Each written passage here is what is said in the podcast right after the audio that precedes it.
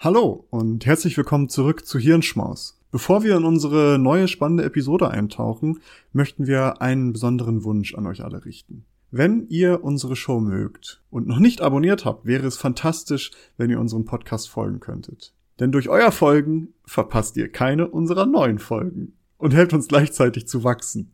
Es dauert nur einen Moment, aber bedeutet uns eine ganze Menge. Noch schöner wäre es natürlich, wenn ihr auch noch eine Bewertung dalassen würdet. Vielen lieben Dank im Voraus für eure Unterstützung und dafür, dass ihr Teil unserer wachsenden Community seid. Jetzt aber rein in die Episode. Wir hoffen, dass sie euch gefällt.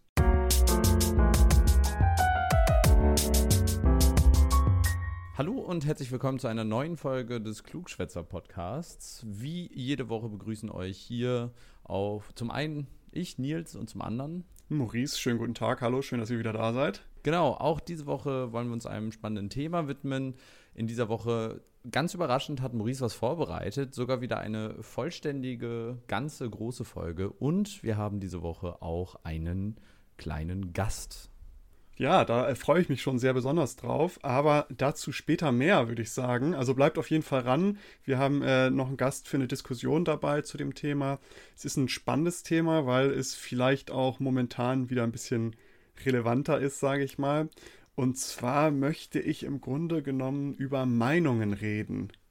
Und äh, ich, wir haben ja alle eine ganze Bandbreite an Meinungen zu vielen Dingen. Und ich habe mir so ein paar Gedanken dazu gemacht und äh, wollte darüber einfach mal reden, über so wissenschaftliche Erkenntnisse zu Meinungen und was das überhaupt sind und so weiter und so fort. Und vielleicht mal ganz, ganz grundlegend erstmal, was sind Meinungen überhaupt? Und wenn man jetzt so von der Erkenntnistheorie her blickt, sage ich mal, sind Meinungen bzw. Auffassung ist so eine Form des Fürwahrhaltens. Klingt jetzt mal erstmal komisch, aber ich glaube, jeder kann nachvollziehen, was das bedeutet. Und dieses Fürwahrhalten kann sich eigentlich auf alles beziehen, was wir irgendwie machen, denken, tun, sehen. Also es ist sehr universell. Und aber um das noch ein bisschen zu differenzieren, kann man dieses Konstrukt Meinung eigentlich in zwei Klassen unterteilen. Also man hat einmal die starken Meinungen, Strong Beliefs, wie es im Englischen heißt, und das ist im Grunde genommen, das sind so die Meinungen, die unser Verhalten und unser Denken beeinflussen. Also sowas wie, wen wählt man, äh, was, kauf, was kauft man regelmäßig, was für Freunde hat man und so weiter und so fort. Und das Interessante an diesen starken Meinungen ist halt auch, dass die über die Zeit hinweg meistens relativ konstant bleiben, weil die wir haben die uns so tief fest verankert, dass wir die kaum oder selten ändern. Aber dazu später nochmal mehr. Die zweite Klasse neben den starken Meinungen ist dann ja logischerweise die schwache Meinung, ist also das komplette Gegenteil davon. Diese Meinungen beeinflussen jetzt nicht unbedingt wesentlich unser ja, grundlegendes Verhalten oder grundlegendes Denken, sondern eher so oberflächlich zu mag ich jetzt lieber Rosinenbrötchen oder mag ich lieber ein Salsa-Brötchen, jetzt mal ganz äh, banal gesagt. Ich glaube aber auch, dass das individuell unterschiedlich ist. Ich habe nämlich gerade darüber nachgedacht, dass zum Beispiel welcher Fan einer Sportmannschaft man ist, ja doch theoretisch eine schwache Meinung ist. Auf der anderen Seite, das mhm. kann ja auch wiederum eine sehr starke Meinung sein bei Menschen, die ja ein, eine sehr starke Meinung zu einem Fußballteam haben wo das praktisch so ein bisschen das, so eine Lebenseinstellung schon fast ist. Ja. Darum ist es ja so, dass die starken Meinungen halt das, das Verhalten und das Denken wesentlich beeinflussen. Also wenn ich jetzt eine sehr, sehr starke Meinung zu Fußball habe und das voll mein Lebensmittelpunkt ist, dann verhalte ich mich dementsprechend auch. Dann fahre ich mit meinen Hool Hooligan-Freunden irgendwo, ist jetzt ein bisschen krass überspitzt, aber dann fahre ich halt los und äh, bezahle mir das Ticket für 700 Euro und äh, gucke mir das finale Endspiel in der Champions League in London an oder keine Ahnung. Aber also das kann man mal ganz grob so unterteilen. Es ist jetzt nicht, dass man das wirklich so 1a voneinander trennen kann, aber um so ein gewisses Gefühl dafür zu bekommen, was für Meinungen wir eigentlich haben. Interessant ist ja auch die Frage, wie entstehen eigentlich Meinungen in uns? Und das ist sowas, das können wir nicht beantworten, weil wir können ja nicht irgendwie in, in den Kopf gucken und sagen, ah, hier hat sich jetzt also eine Meinung gebildet, weil. Hm, und es gibt da viele Untersuchungen zu, aber man kann das eigentlich nicht mit Gewissheit sagen. Aber es wird häufig argumentiert, das ist eine relativ weit verbreitete Meinung zu Meinungen, ähm, dass individuelle Meinungen eigentlich ein Gruppenprodukt sind. Also dass Meinung, so jetzt meine Meinung, entsteht eigentlich auf Grundlage der Gruppe, der ich ja, mich zugeordnet habe. Zum Beispiel ganz am Anfang, die Meinungen, die wir am Anfang bilden, sind vielleicht durch unsere Eltern oder beziehungsweise durch unsere Familie mit Geschwistern, Oma, Opa und so weiter irgendwie beeinflusst. Und danach kommen dann Freunde, mit denen man sich trifft und dann vielleicht auch irgendwann äh, Parteien oder äh, Kollegen, mit denen man sich anschließt oder der Fußballclub also das ist im Grunde genommen, dass die individuelle Meinung eigentlich ein Gruppenprodukt ist. Und das vielleicht mal so ganz grundlegend, was sind Meinungen, ist schwierig zu definieren, aber mit dieser Grundlage wollen wir jetzt einmal losgehen in diese Episode. Was mich teilweise sehr überrascht hat und was ähm, sehr interessant für mich war, ist die Frage oder beziehungsweise die Auseinandersetzung mit der Frage, warum sind Meinungen eigentlich so wichtig? Also warum geben wir auch so viel auf unsere Meinung und auch auf Meinungen von anderen Menschen? Weil mit unserer Meinung ordnen wir uns ja irgendwo zu. Also wenn ich jetzt sage, äh, ich bin voll, ich finde Dackel sind die besten Hunde der Welt, dann äh, ordne ich mich der Dackel-Fraktion zu. Und schließe dann aber auch die andere Fraktion, die sagt, nee, nee, nee, äh, Jack Russell Terrier sind die besten Hunde der Welt, die schließe ich damit aus. Also im Grunde, ich ordne mich zu einer Gruppe und finde damit Zugehörigkeit, aber kann mich auch von anderen abgrenzen. Das ist so im Grunde das Konstrukt von Meinung was da so hintersteckt. Und wenn ich, wenn ich irgendwo Zugehörigkeit finde durch meine Meinung, ist das natürlich auch ein Identitätsstifter. Also ich fange dann an, auch über, die, über meine Meinung sich, mich zu identifizieren. Dann kaufe ich mir plötzlich Dackelaccessoires oder ähnliches, weil meiner Meinung nach, und ich, zu dieser Gruppe, zu der ich gehöre, ist das eben die Identität, die dahinter steckt. Es ist also das, so, dass wir, wenn wir irgendwo dazugehören wollen, müssen wir die richtige Meinung für diese Zugehörigkeit vertreten und am besten diese Meinung auch behalten. Also, dass wir auch in Zukunft noch zu dieser Gruppe gehören können. Weil wir haben ja letztendlich schon alle anderen Gruppen von uns abgegrenzt, sage ich mir jetzt mal ganz überspitzt dargestellt. Aber ist, äh, meinst du damit, dass man die Meinung der Gruppe behält oder die Meinung der Gruppe zum Zeitpunkt X, in dem ich der Gruppe beigetreten bin? Also klar, es ist, es ist natürlich schon so, dass wenn irgendwann sich Meinungen in einer Gruppe zu sehr ändern, dass man sich auch davon abwenden kann, sage ich mal. Aber um im Grunde genommen zu einer Gruppe dazuzugehören oder um diese Identität zu behalten, ähm, musst du ja schon irgendwie dich auch über, über deine Meinung oder über deine, deine Gedanken dazu dieser Gruppe auch zuordnen können. Und damit du das halt auch nachhaltig machen kannst oder lange Zeit machen kannst, muss deine Meinung dementsprechend relativ konstant bleiben dazu kommen wir vielleicht jetzt gleich nochmal, warum das vielleicht auch neurologisch ein Faktor ist, warum wir unsere Meinung relativ selten ändern. Weil darum geht es letztendlich, um diese Meinung, warum ändern wir die so selten. So ein Grund, was halt auch daf was dafür spricht, warum Meinungen so wichtig sind heutzutage, ist, dass so falsche Meinungen, ich nenne die jetzt mal falsche Meinungen, weil das sind schon falsche Meinungen, aber Meinungen, die für andere Leute falsch empfunden werden, können dazu führen, dass sich Menschen voneinander abwenden. Und es gibt dazu eine relativ frische Umfrage und die hat sich angeguckt, wie viele Leute schon andere Menschen gecancelt haben, sage ich mal, den Kontakt zu den Leuten abgebrochen haben aufgrund deren politischer Meinung. Und die haben das nach Alter aufgeteilt und das ist ein sehr interessantes Ergebnis, was dabei rumgekommen ist. Und zwar die 18- bis 29-Jährigen, die befragt wurden, davon haben 52 Prozent angegeben, dass sie schon den Kontakt zu jemandem abgebrochen haben, weil die Meinung, weil die die falsche politische Meinung vertreten haben, in Anführungsstrichen. Bei den 30 bis 49-Jährigen waren es nur noch 33 Prozent. Bei den 50 bis 64-Jährigen waren es nur noch 18 Prozent. Und bei den 65-plus-Jährigen waren es 14 Prozent. Und das ist ja vielleicht, ist jetzt natürlich nur ein Datenpunkt, aber vielleicht ist das nochmal so ein Hinweis darauf, dass so Meinungen wieder sehr wichtig geworden sind in letzter Zeit in so einer polarisierten Gesellschaft, wo wir ja jetzt gerade sind, oder in polarisierten Zeiten, wo so viele Dinge passieren, wozu man irgendwie eine Meinung haben sollte oder haben muss, nach bestimmten, äh, nach bestimmten ja, Vorgaben, sage ich mal, gesellschaftlichen. Das ist ja auch so der Punkt, dieses, äh, man muss eine Meinung mhm. zu, zu fast jedem Thema haben, was ja de facto zeitlich fast gar nicht möglich ist, was immer dazu führt, dass man immer nur dieses gef äh, gefährliche Halbwissen von irgendwem anderes nachplappert. Mhm. Äh, Im Idealfall hat man sich dann vorher schon mal mit dem Thema auseinandergesetzt und weiß ungefähr dann, was die Person da sagt und was vielleicht auch eine Gegenmeinung dazu ist, um dann irgendwie einigermaßen fundiert darüber reden zu können. Aber auf der anderen Seite, häufig sind es ja dann doch nur irgendwie die Erkenntnisse anderer Menschen, die wir dann in unserer eigenen Meinung irgendwie wiedergeben. Aber hast du schon mal, hast du schon mal jemanden zu jemandem den Kontakt abgebrochen, weil der die falsche politische Meinung nach deiner Sicht hatte? Ich habe da gerade auch drüber nachgedacht, ob ich das mal gemacht habe. Und ich glaube nämlich, ich glaube nicht. Also da ist aber auch dann die Frage, was heißt Kontakt abgebrochen? Also es gab definitiv nicht diesen Moment, wo ich gesagt habe, Mensch, Schulfreund XY, wir kennen uns seit äh, zehn Jahren, jetzt hast du mal gesagt, äh, dass äh, 2015 darf sich nicht wiederholen, um mal ganz aktuell äh, CDU-Politiker zu zitieren. Ähm, dann äh, gab es nicht den Moment, wo ich dann gesagt habe, ja gut, ab jetzt, ab heute, das ist der Stichtag, wir haben jetzt keinen Kontakt mhm. mehr.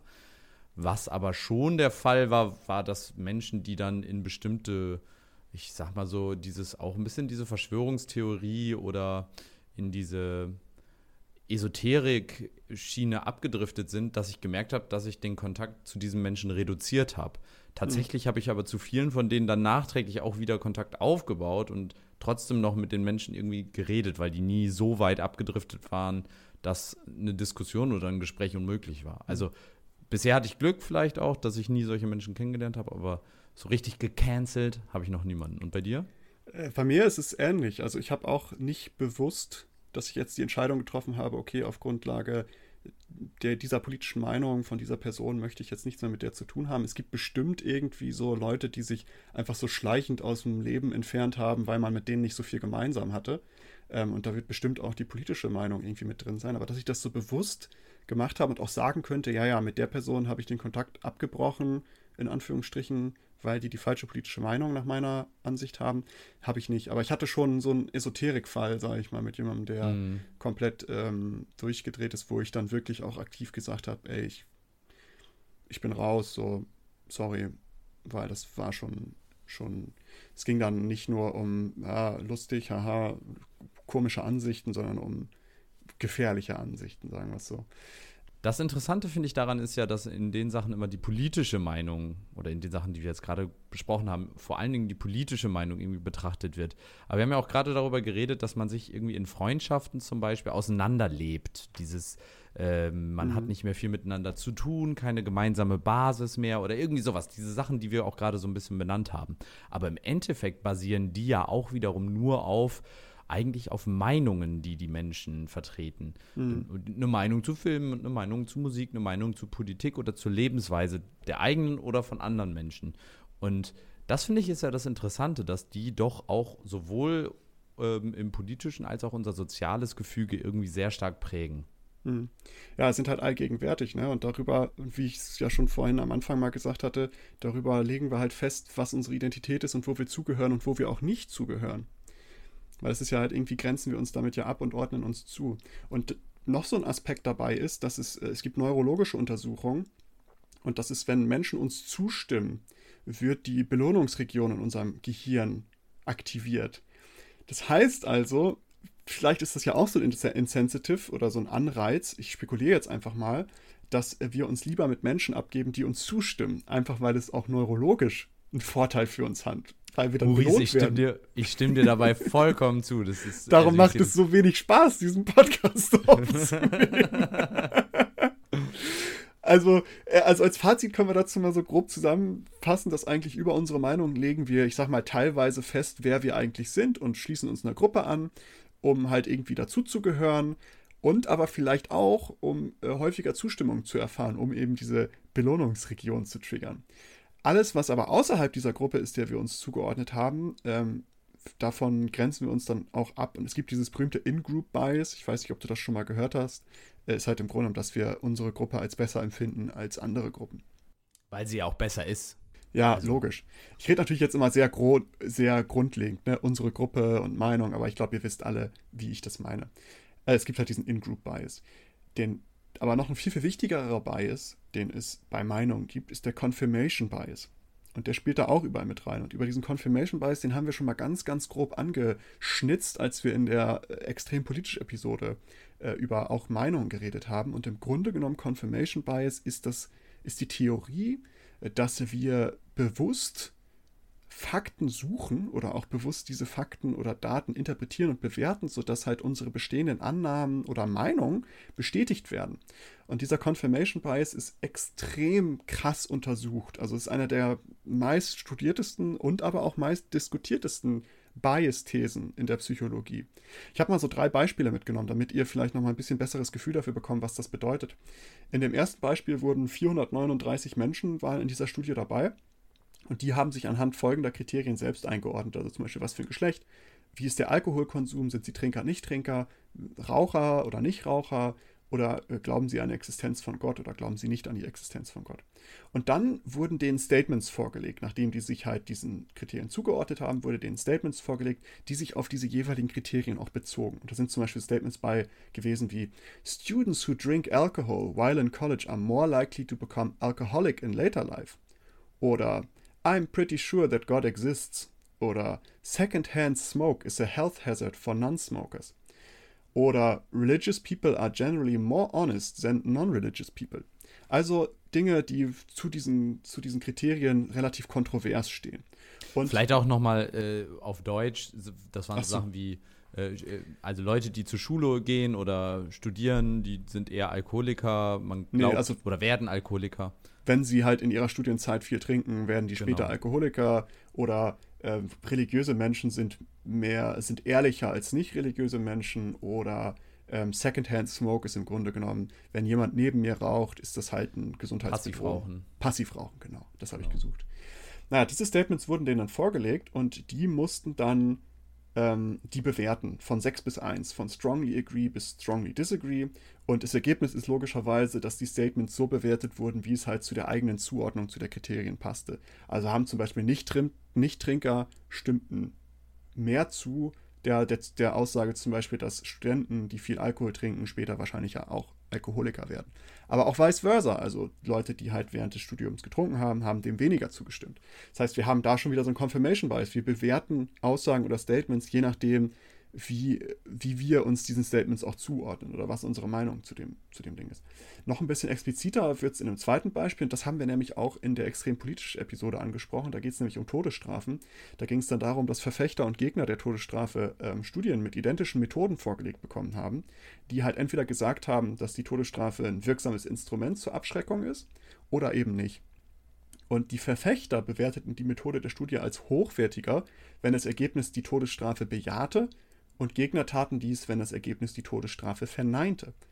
Es ist im Grunde genommen eigentlich total absurd. Die zugrunde liegende Methode wurde maßgeblich so bewertet, je nachdem, wie das, wie das Ergebnis ausgefallen ist, ob das zu deren Annahme passt oder nicht, ob es zu deren vorherigen Meinung passt oder nicht. Und das letzte Beispiel, was nochmal interessant ist, ist, da haben sie relativ eine große Gruppe, knapp 2000 Menschen befragt. Die haben sie gefragt, wie habt ihr gewählt? Die haben das angegeben, ist im Amiland äh, gewesen. Und dann wurden denen zweimal zwei Nachrichtenartikel vorgelegt, die jeweils von linken und rechten Medien stammten und auch in der Aufmachung jeweils eher links-rechts waren. Und pro diese, also von jedem dieser Paare musste ein Artikel ausgewählt werden, den man dann halt lesen wollen würde. Das Ergebnis ist, es wurden die Artikel ausgewählt, die zum Wahlverhalten passten. Egal, egal war allerdings, ob dieser Artikel aus, äh, aus welchem Medium dieser Artikel kommt. Also ob das jetzt eher ein rechtes oder linkes Medium ist. Solange dieser Artikel unsere Meinung halt unterstützt, lesen wir den eher. Ja, man kann das ja auch ein bisschen nachvollziehen, finde ich, weil Voll. die eigene Meinung, also es ist ja angenehmer, wenn man schon richtig liegt, wenn man schon auf dem, ich nenne es mal, richtigen Pfade wandelt. Und das andere würde ja bedeuten, dass man sich eine Schwäche oder einen Fehler zugestehen muss. Und das ist ja immer auch mit, mit ja, einem mit Selbstkritik, Reflexion und so weiter verbunden. Und auch selbst wenn man sagt, ich bin ein sehr selbstkritischer oder sehr selbstreflexiver Mensch, äh, reflektierter Mensch, auch für die Menschen ist es blöd, wenn man falsch gelegen hat, glaube ich. Also ähm, auch Voll. dann muss man sich das immer eingestehen. Und dementsprechend ist es natürlich angenehmer, wenn man schon gesagt bekommt, ja, das was du denkst oder was du sagst, äh, fühlst, was auch immer, das ist schon das Richtige eigentlich. Und dementsprechend, ja, manchmal, ich glaube, dass das auch für die innere Wahrnehmung der Welt ganz wichtig ist, dass man, oder dass das psychologisch dann so gesehen auch irgendwie ganz normal ist, dass man sich da versucht, die Bestätigung für den eigenen Glauben oder die eigene Meinung zu suchen. Voll. Und ich glaube, wenn jeder mal so fünf Minuten in sich geht und so überlegt, was er in den letzten Tagen vielleicht gelesen hat zu aktuellen Themen oder ähnliches, wird einem relativ schnell klar, dass man sich schon bestimmte Medien vielleicht auch ausgesucht hat oder bestimmte Dinge, die halt schon in die Meinung passen. Und das ist, wie gesagt, auch völlig normal. Wir alle machen das. Aber es ist trotzdem interessant. Es kann tatsächlich auch so weit gehen, dass dieser Confirmation Bias dazu führt, dass wir davon ausgehen, dass unsere Meinung überlegen ist. Und das, obwohl wir einseitig informiert sind vielleicht. Also dass wir gar nicht mal ausreichend wissen, was jetzt wirklich dazu, also was wirklich da jetzt alles relevant ist. Es nennt sich Belief, Belief Superiority und ähm, ist auch etwas, was nachgewiesen werden konnte. Also man kann, es gibt auch die Fälle, wo der Confirmation Bias so weit geht, dass wir sagen, hey, unser, unsere Meinung ist überlegen. Und je sicherer wir uns einer Sache sind, umso seltener ändern wir auch unsere Meinung zu dieser Sache. Besonders bei politischen Meinungen trifft das sehr krass zu. Fazit ist also hier, dass wir, wenn wir uns einmal was in den Kopf gesetzt haben, versuchen wir auch dabei zu bleiben. Also wir suchen die Informationen, die dazu passen ähm, und halt uns das auch zu rechtfertigen, warum wir diese Meinung haben. So, das jetzt nochmal als zweiter Grundlagenbaustein, wo wir jetzt hinkommen, und das ist eigentlich so ein bisschen auch das Herzstück dieser Episode. Es geht darum, wann ändern wir jetzt wirklich unsere Meinung? wie passiert das? Und ändern wir überhaupt unsere Meinung? Und es gibt da eine sehr interessante Studie, die zwei Jahre lang Threads auf Reddit ausgewertet hat. Und zwar, es gibt ein Reddit-Forum, Change My View heißt das. Und bei Change My View werden Ansichten oder Meinungen gepostet mit der Einladung, diese Meinung zu ändern. Also ich würde jetzt als Dackel-Fanatiker, würde da jetzt hingehen, würde reintippen, Dackel sind die besten Hunde der Welt. Change my view. Und dann würden Leute kommen und die kom kommentieren dann und es ist meistens so, dass die sehr, sehr ausführlich kommentieren. Also die begründen auch ihre Sichtweise und so weiter und so fort. Und der Poster, also wenn ich das jetzt gepostet habe, ich kann dann bestimmten Kommentaren ein Delta geben, sage ich mal. Das heißt, da Delta ist im Grunde genommen sowas wie ein Like. Und dadurch mache ich erkenntlich, dass dieser Kommentar meine Meinung geändert hat. Und ich muss dann aber auch erklären, nach dem, Regel, nach dem Regeln von diesem Board, muss ich dann auch klären, erklären, warum dieser Kommentar meine Meinung geändert hat. Und diese Auswertung hat sich genau angeguckt, okay, was führt dazu, dass Menschen ihre Meinung ändern? Zumindest in diesem Kontext. Die haben so ein paar Stichpunkte festgehalten. Das erste, was man feststellen konnte, ist, je mehr Menschen versucht haben, den Poster zu überzeugen, umso wahrscheinlicher war es auch, dass der Poster seine Meinung änderte. Im Gegensatz dazu aber, je länger die Diskussion dauerte, umso wahrscheinlicher war es, dass der Poster seine Meinung nicht mehr mhm. ändert. Ja. Nach fünfmal hin und her argumentieren ist es nach deren Ergebnis sehr unwahrscheinlich, dass jemand seine Meinung noch ändert.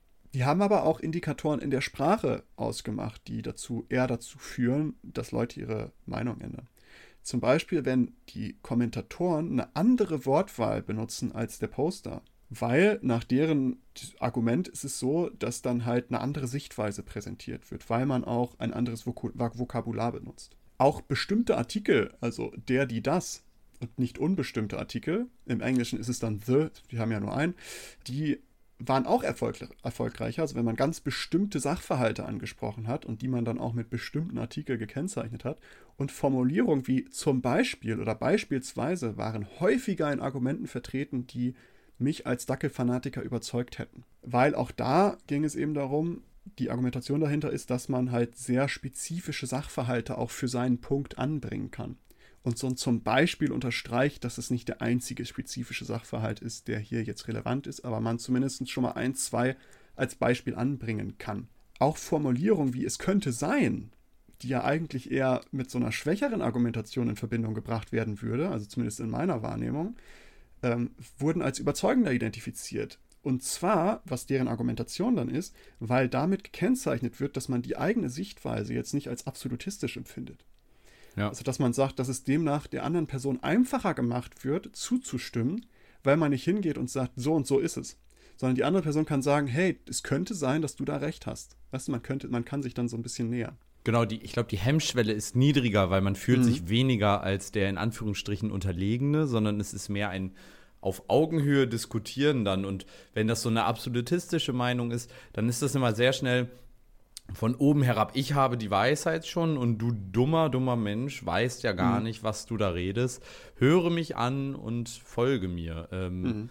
Ich glaube, dass das aber auch schnell passiert, so gesehen, dass man, wenn man gerade von seiner Meinung auch sehr überzeugt ist, dass man schnell in diese in diese Schiene reinrutscht. Ja, auf jeden Fall, auf jeden Fall. Aber das ist ja vielleicht dann eine interessante Anleitung, alle, die hier zuhören, dass man vielleicht mal auf so bestimmte Dinge achten kann, wenn man eine Diskussion hat, wo jetzt zwei verschiedene Meinungen aufeinandertreffen. Was nicht so erfolgreich waren, waren Anführungszeichen, also so Quotes oder Zitate irgendwie. Fragezeichen waren auch weniger hilfreich, also irgendwie so rhetorische Fragen oder ähnliches wurden eher als nicht überzeugend eingestuft. Was aber wiederum sehr hilfreich war, waren Links mit weiterführenden Informationen, weil dann der Person die Möglichkeit gegeben wurde, auch außerhalb davon sich in Ruhe und selbstständig ein Bild zu machen, also noch weiterführende Informationen einzuholen und ähnliches. Das ist so deren Resümee. Also die haben halt äh, bestimmte sprachliche Marker identifiziert, bestimmte, bestimmte Informationsmarker, sage ich mal, aber auch bestimmte gestalterische Marker. Also wie lange sollte so eine Diskussion dauern, wie viele Leute sollten da involviert sein und ähnliches. Man muss äh, dazu ja auch vielleicht noch sagen, dass dieses, dieses Subreddit, also dieses Board, eine ganz besondere Gruppe von Menschen erstmal sowieso hat. Das heißt, es ist ja sowieso nicht diese, diese allgemeine normale Situation, in der sich das Gegenüber bereit erklärt, hey, ich bin erstmal überhaupt bereit dazu, dass du meine Meinung in Zweifel stellen darfst oder mich davon überzeugen darfst, etwas anderes zu machen. Also entweder sind das Menschen, die so sehr überzeugt davon sind, dass sie sagen,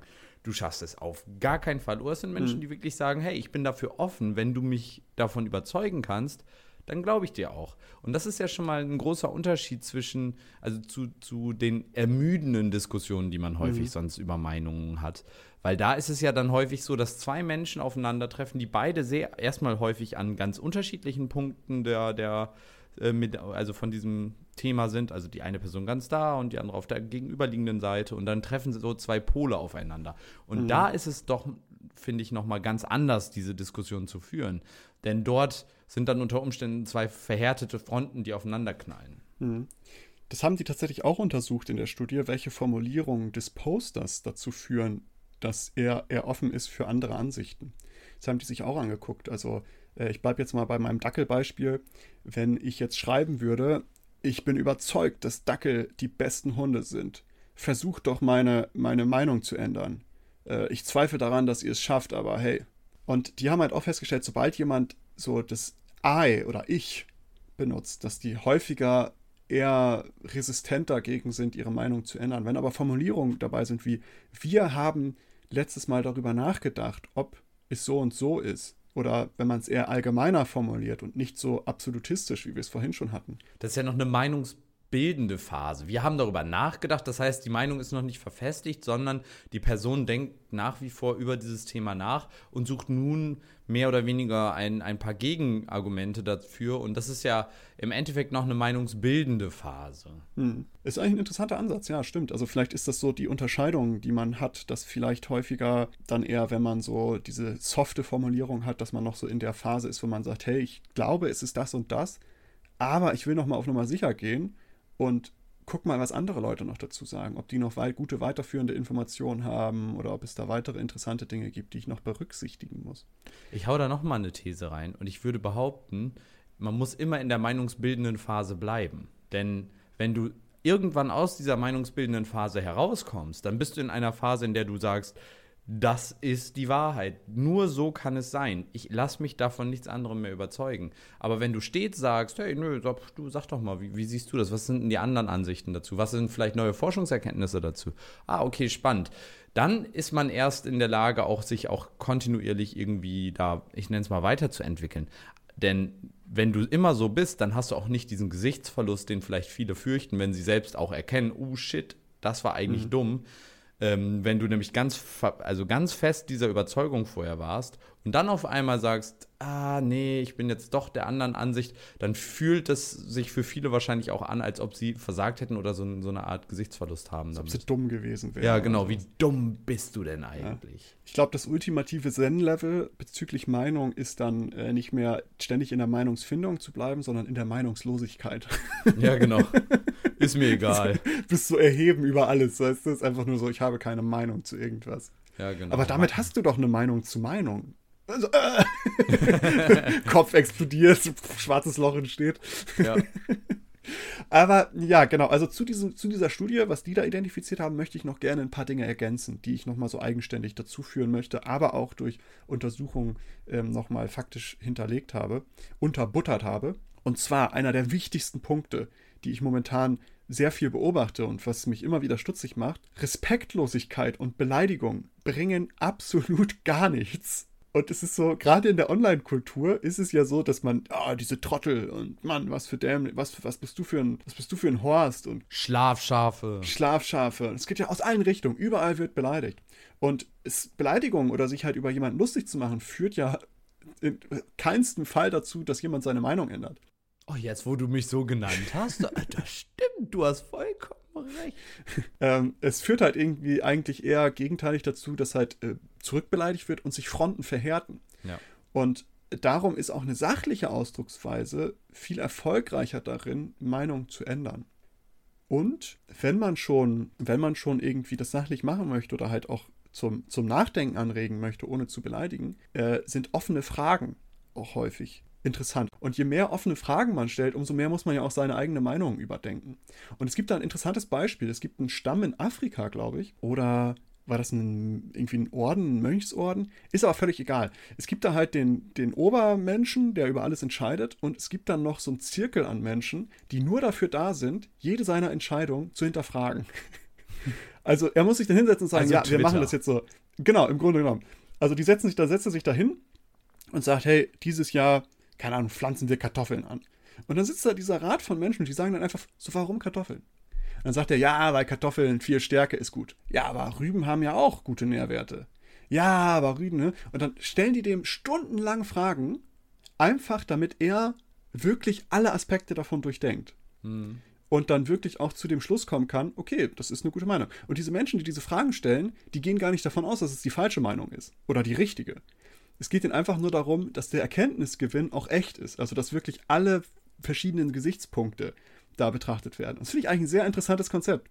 Ja, es klingt fast wie Forschung. Ist im Grunde genommen die, ähm, ja, ist so die, die hegelische Dialektik fast, ne? Ja, es ist äh, ja so ein bisschen das Falsifizieren. Also, wenn man alles äh, ausschließen kann, dann ist das, was überbleibt, ja so gesehen wahrscheinlich, das Wahrscheinlichste zumindest. Genau.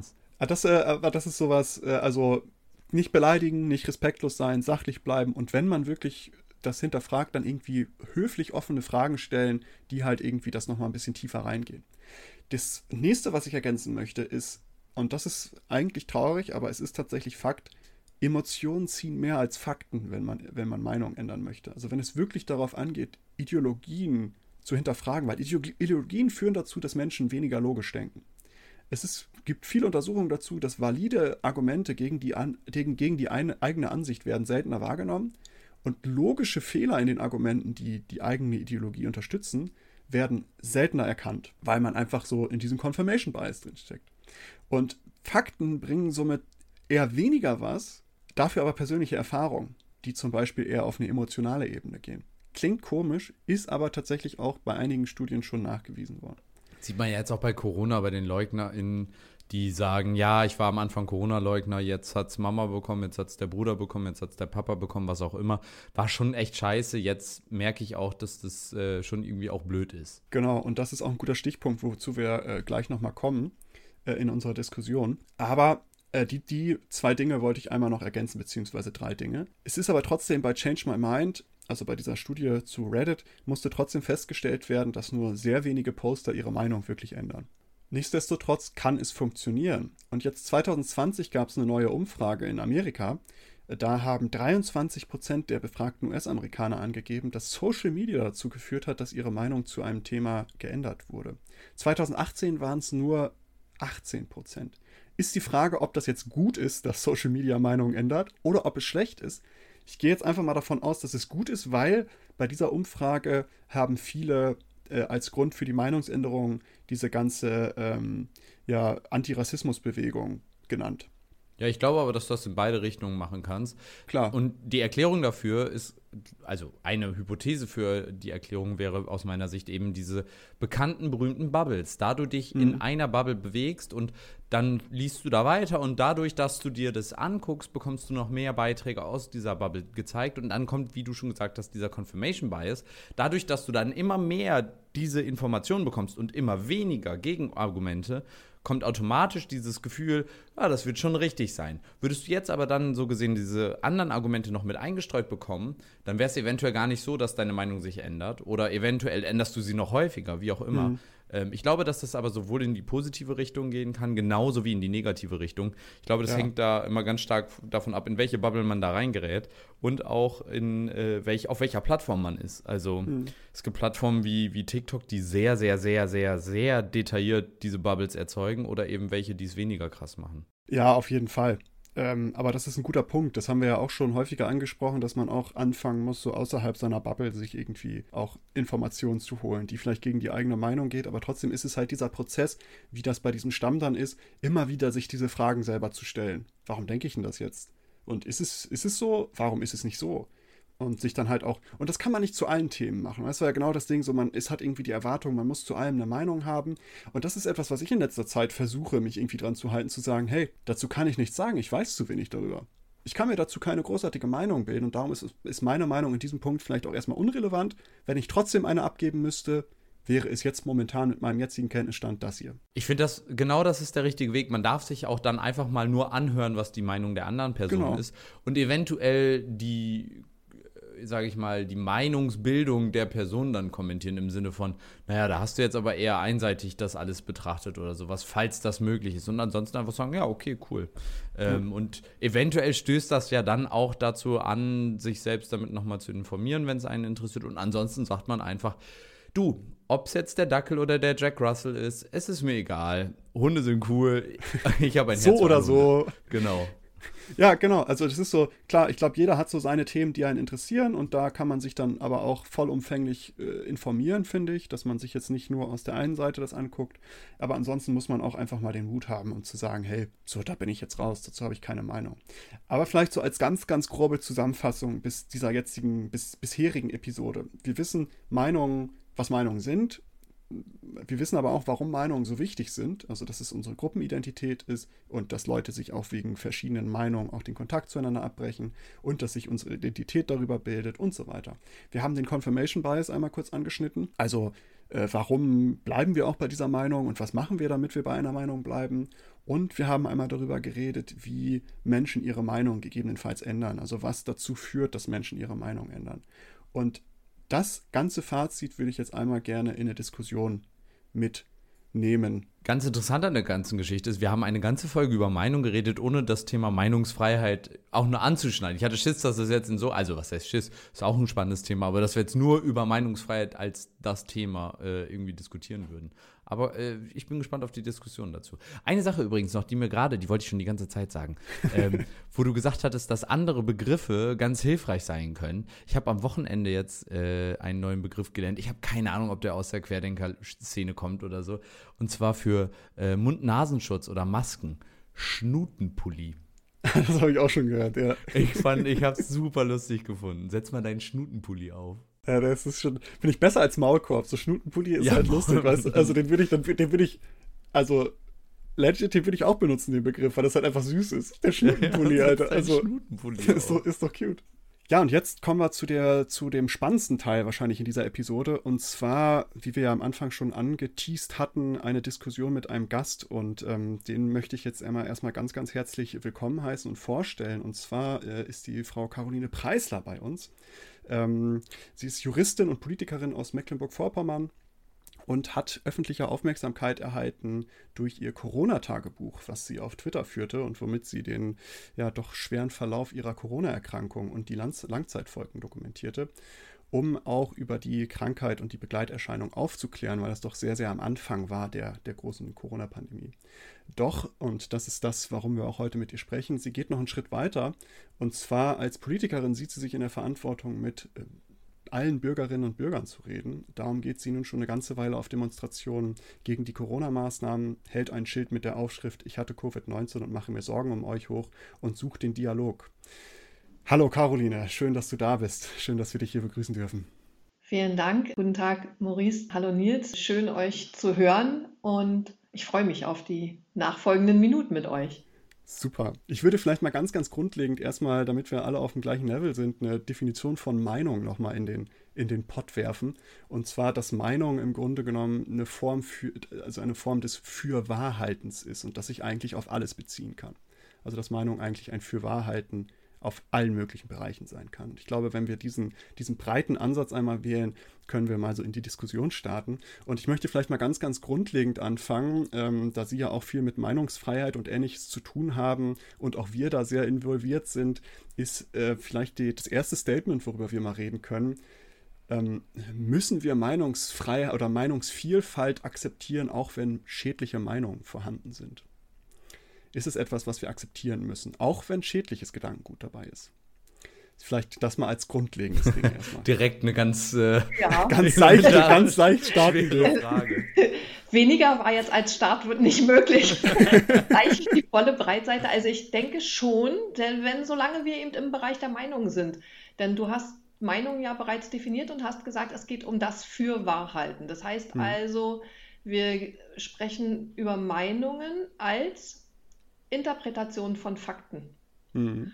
Und deshalb gibt es besonders schädliche Äußerungen, die da zum Beispiel nicht runterfallen. Und ich glaube, das ist für mich so das Entscheidende. Ich denke, das Grundgesetz ist die beste Leitplanke, sagen wir mal so. In diese, solange man in diesen Leitplanken sich bewegt, muss man sich eine ganze Menge zumuten an Meinungen, ähm, die geäußert werden ähm, dürfen und die man eben auch hört und sich dann entscheidet, ob man dazu was sagt oder es lieber lässt. Mhm. Aber es gibt eben Sachen, die gerade darunter nicht fallen. Und ich weiß, das ähm, wird nicht von vielen Leuten so gesehen oder nicht von allen Leuten so gesehen, aber ich bin zum Beispiel der Auffassung, dass deshalb Holocaustleugnung keine Meinung sein kann. Denn mhm. es geht bei Meinung um Interpretation von Fakten. Und ich weiß, dass viele sagen, auch das müsste eine liberale Demokratie aushalten, dass also Menschen zum Beispiel eine Demo anmelden, die den Holocaust leugnet. Ich denke, dass das nicht möglich ist, denn diese Meinungsfreiheit bezieht sich eben auf Fakten und auch die Versammlungsfreiheit ähm, darf sich zum Beispiel nicht gegen die freiheitlich-demokratische Grundordnung richten.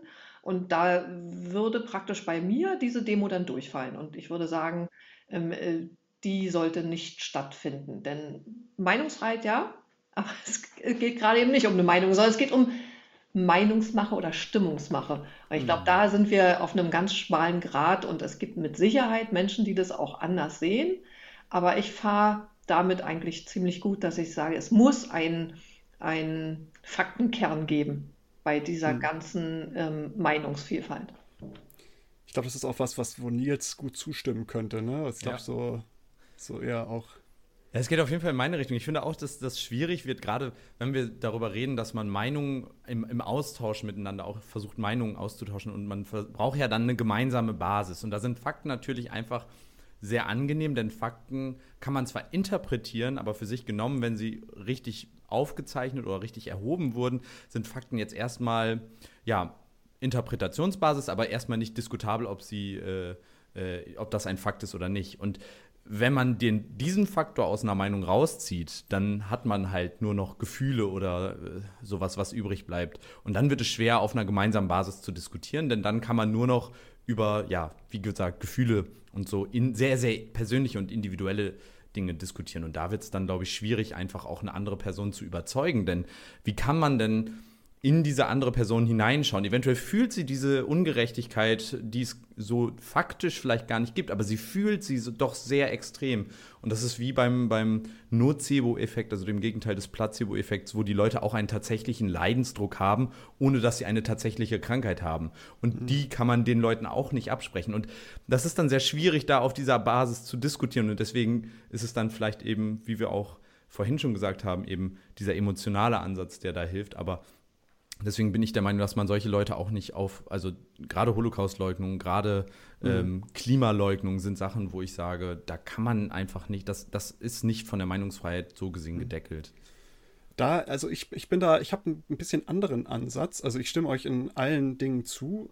Klar, Holocaustleugnung ist jetzt nicht wirklich eine Meinung, aber ich, ich gehe da immer anders ran und sage, ich finde so Meinungsvielfalt, ohne dass wir jetzt über Freiheit reden, das müssen wir akzeptieren. Und da müssen wir auch akzeptieren, dass es da jemanden gibt, der den Holocaust leugnet, egal wie nicht faktenbasiert das ist. Weil was ist die Alternative? Also ich kann ja nicht hingehen und sagen, naja, aus dieser Vielfalt ist das ausgeschlossen und das, das gehört nicht dazu.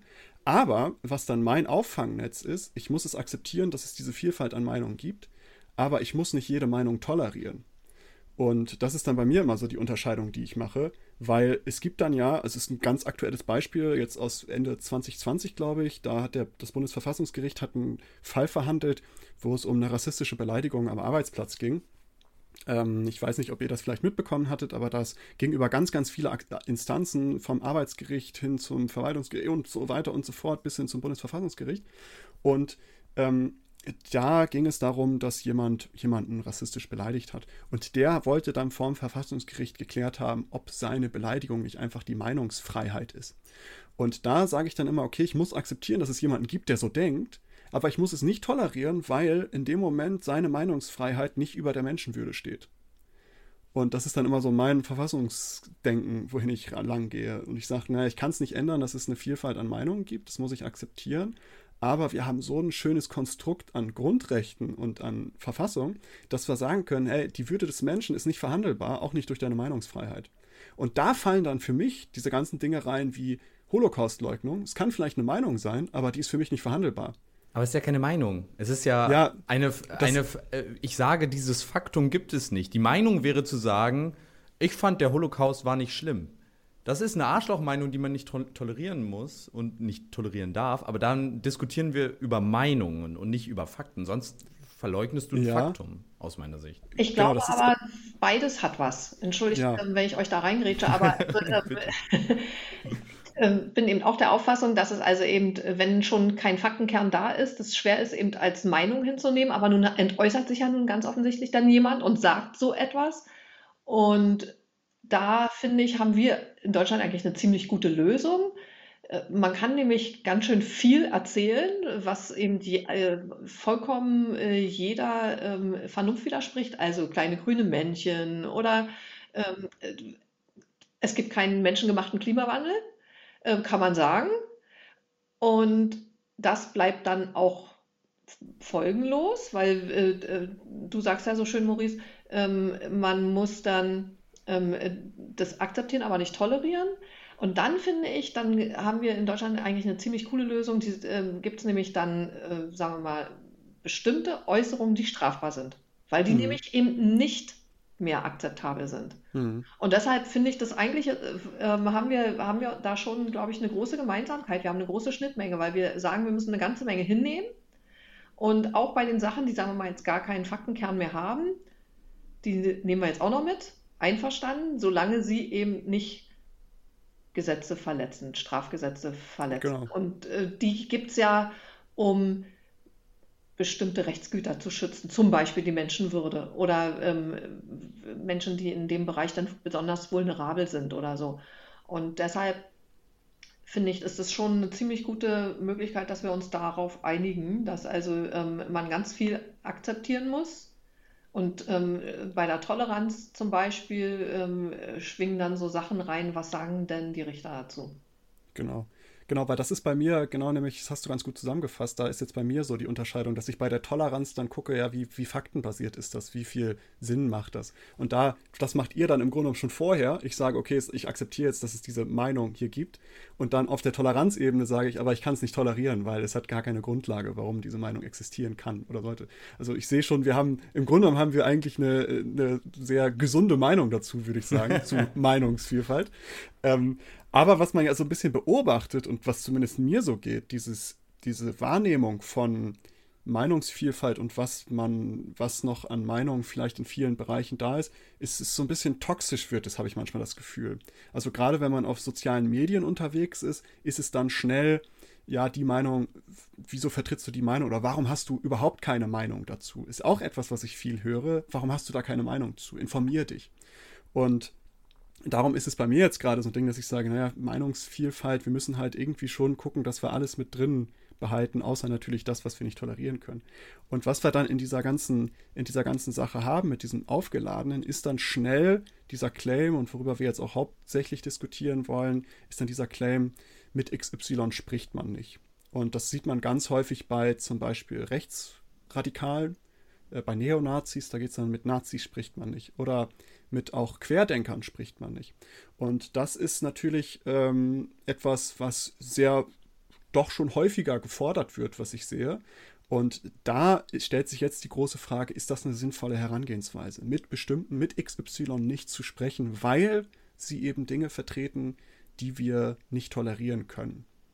Und darum bist du jetzt auch die perfekte Person, um damit zu, darüber zu sprechen, Caroline, weil du ja schließlich mit Leuten redest, die vielleicht oftmals, kannst du vielleicht auch aus dem Nähkästchen plaudern, plaudern äh, Meinungen vertreten, die nicht mehr wirklich toleriert werden können. Und vielleicht mal kurz deine, ist das eine sinnvolle Herangehensweise? Wie siehst du das? Ja, ich denke, das kommt auf die Perspektive an. Denn mhm. tatsächlich ist es so, dass ich natürlich, wenn ich also eine Mutti bin, und das bin ich ja eben auch, ich mir sehr genau überlege, wen ich an unseren Küchentisch hole, wenn wir zusammen eben abhängen wollen, ja, und meine Kinder da sitzen, dann hole ich mir auch keine Menschen ins Haus, die unerträgliche Auffassungen haben. Klar. Das ist also, äh, da bin ich auch so, dass ich natürlich ein bestimmtes Harmoniebedürfnis habe. Aber ich bin ja Politikerin und als Politikerin habe ich, glaube ich, diese Möglichkeit der Auswahl nicht. Denn unser Grundgesetz sieht es, glaube ich, für Politiker auch nicht vor, dass man also sowas, ähm, so eine Debattenverweigerungshaltung haben darf. Denn unser Grundgesetz sagt, wir, wir schützen Minderheiten, wir schützen Mindermeinungen, äh, wir, wir wollen, dass Meinungsvielfalt in Deutschland herrscht, denn die äh, Mütter und Väter des Grundgesetzes hatten es gerade alles hinter sich. Und dann haben die sich zusammengesetzt und haben gesagt, ähm, was muss Konsens sein? Und das bedeutet eben, wie du es vorhin eben auch vertreten hast, auch die abstruseste Meinung muss geäußert werden dürfen und auch die kleinste Minderheit muss in Deutschland geschützt sein.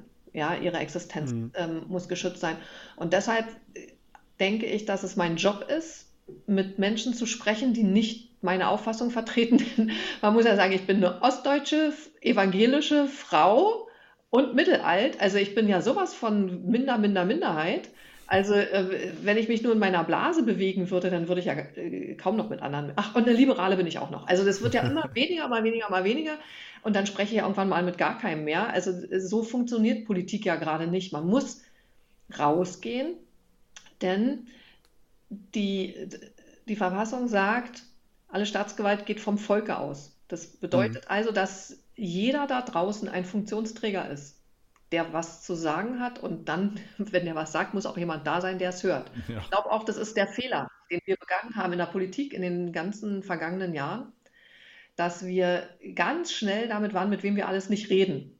Also wir Politiker, ich will gar nicht ähm, äh, von, sagen wir mal, vom Volke, alle Staatsgewalt vom Volke ausgehen, sondern es gab ständig eben politische Meinung, äh, mit wem wir jetzt alle nichts zu tun haben wollen. Und das führt dazu, dass sich, dass die Spaltung der Gesellschaft immer weiter, immer weiter geht, dass wir Blasen bilden und dass wir Gräben immer mehr aufmachen, statt sie zuzuschütten. Der, ich vergleiche das mal, auch der Herzchirurg der erkundigt sich nicht nach der Verfassungstreue seines Patienten, bevor der da am offenen Herzen irgendwas operiert. Denn ähm, es ist sein, sein Job, einem Patienten zu helfen.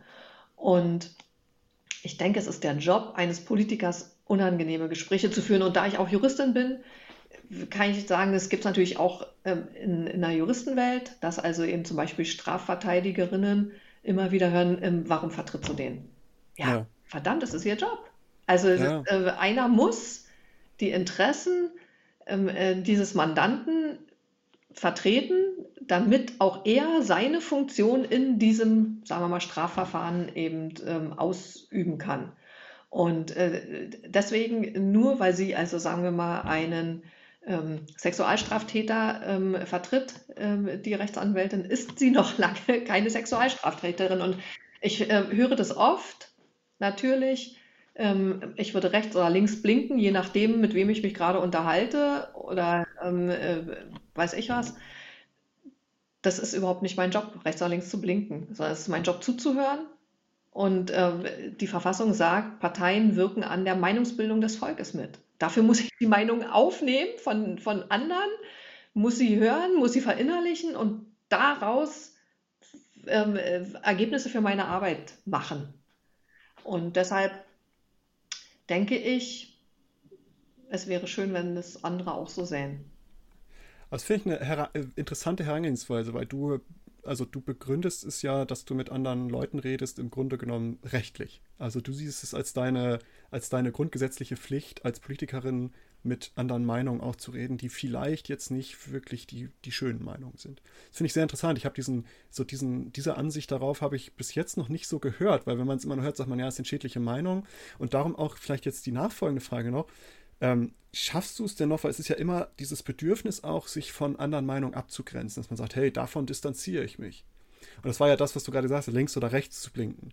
Inwiefern schaffst du diesen Kompromiss, dass du sagst, naja, ich, ich habe ja diese, diese Verpflichtung als Politikerin, mit diesen Personen zu reden, aber gleichzeitig muss ich ja zu diesen Meinungen eine gewisse Distanz halten, damit ich das nicht irgendwie unterstütze oder in irgendeiner Art und Weise. Es ist ja ein Balanceakt, oder nicht? Hast du da irgendwie einen Weg gefunden, wie du das am besten für dich und vielleicht auch für, für die Öffentlichkeit, sage ich mal, äh, unter einen Hut kriegst? Es war tatsächlich ein sehr mühsamer Weg, denn es ist ja so, wenn man tatsächlich, du guckst, nehmen wir jetzt mal abstruse Meinungen und es gibt also zum Beispiel im Bereich Querdenken ganz, ganz schreckliche antisemitische Propaganda. Ich kann es nicht anders nennen. Man, wird, man hört wirklich ganz schreckliche Dinge. Und wenn man sehr lange und viel in so einen Abgrund schaut, ja, dann macht das ja was mit einem. Und deshalb plane ich, wenn ich bestimmte Versammlungen besuche oder ja, wenn ich das mache, immer tatsächlich auch einen Rückweg ein aus diesem Abgrund oder aus dieser, aus dieser Diskussion für mich, bei dem ich dann für mich das auch dann für heute ablegen kann, damit ich nicht nach Hause gehe und die ganze Zeit schimpfe. Denn also ich war zum Beispiel in, auf einer Demonstration in Hannover und da kam eine junge Studentin, Jana aus Kassel. Hm. Oh ja. Und Jana aus Kassel fühlte sich wie Sophie Scholl. Und sie fühlte sich nicht nur einmal wie Sophie Scholl, nachdem also schon ein Ordner sie eben von der Bühne ähm, äh, gescheucht hatte, fühlte sie sich noch zweimal wie Sophie Scholl.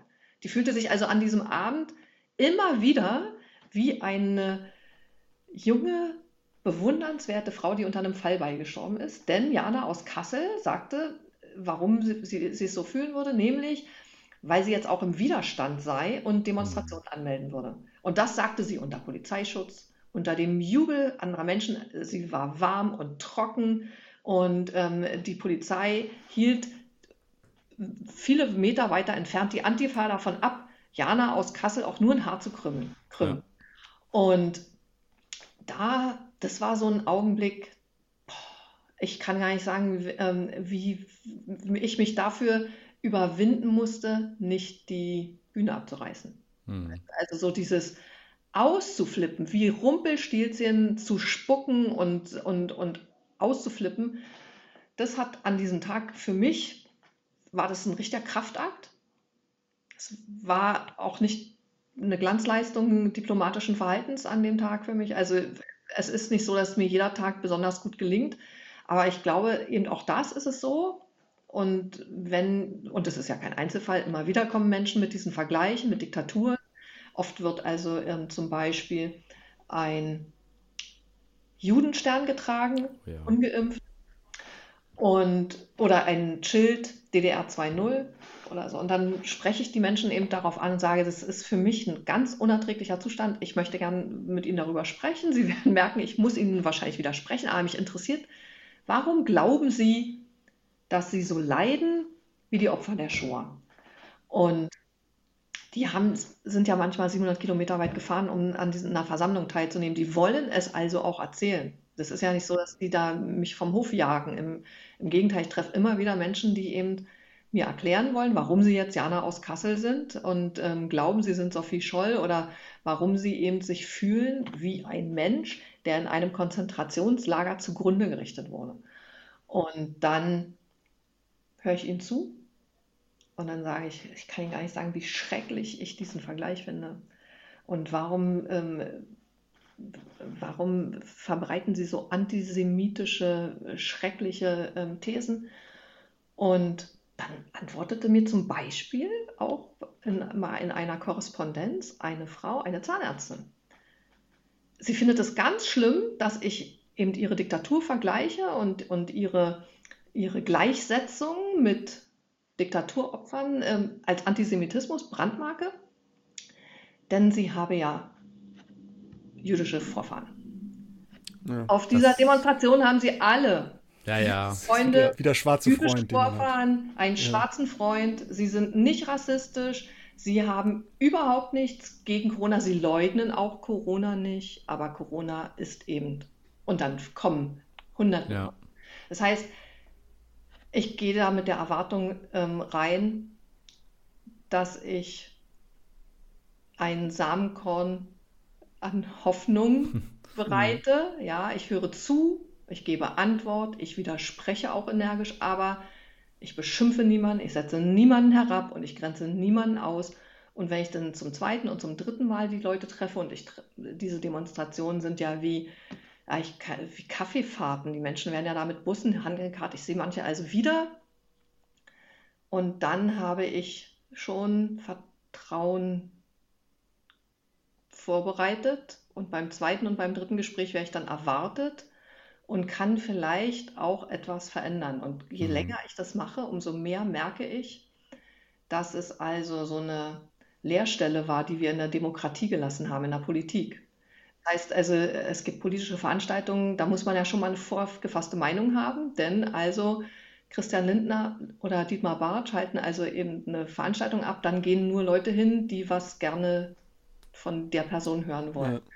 Wahlkampfstände, Wahlflyer, Wahlsendungen betreffen immer Menschen, die schon sich positioniert haben. Und es gibt ganz viele Menschen, die fühlen sich von der Politik verraten, verkauft, alleingelassen und haben jedes Vertrauen verloren. Und die erreicht man dann also mit Standardprogrammen nicht. Und ich mache also absichtlich ein Kontrastprogramm für Menschen, von denen ich glaube, sie haben eine sehr wichtige Funktion in unserem Land und also eine enorme Macht und niemand hat ihnen gesagt, dass es demokratische Handwerkszeuge gibt, um den Protest, den sie fühlen, zu formulieren. Und dann gehe ich dahin, habe Adressen, Ansprechpartner dabei, führe diese Gespräche und sage, aus welchem Bundesland kommen Sie denn? Da gibt es folgenden Bürgerbeauftragten und den und den Ansprechpartner. Und dann haben die hoffentlich nach einer gewissen Zeit das Gefühl, ich bin der Politik eben doch nicht egal. Mhm.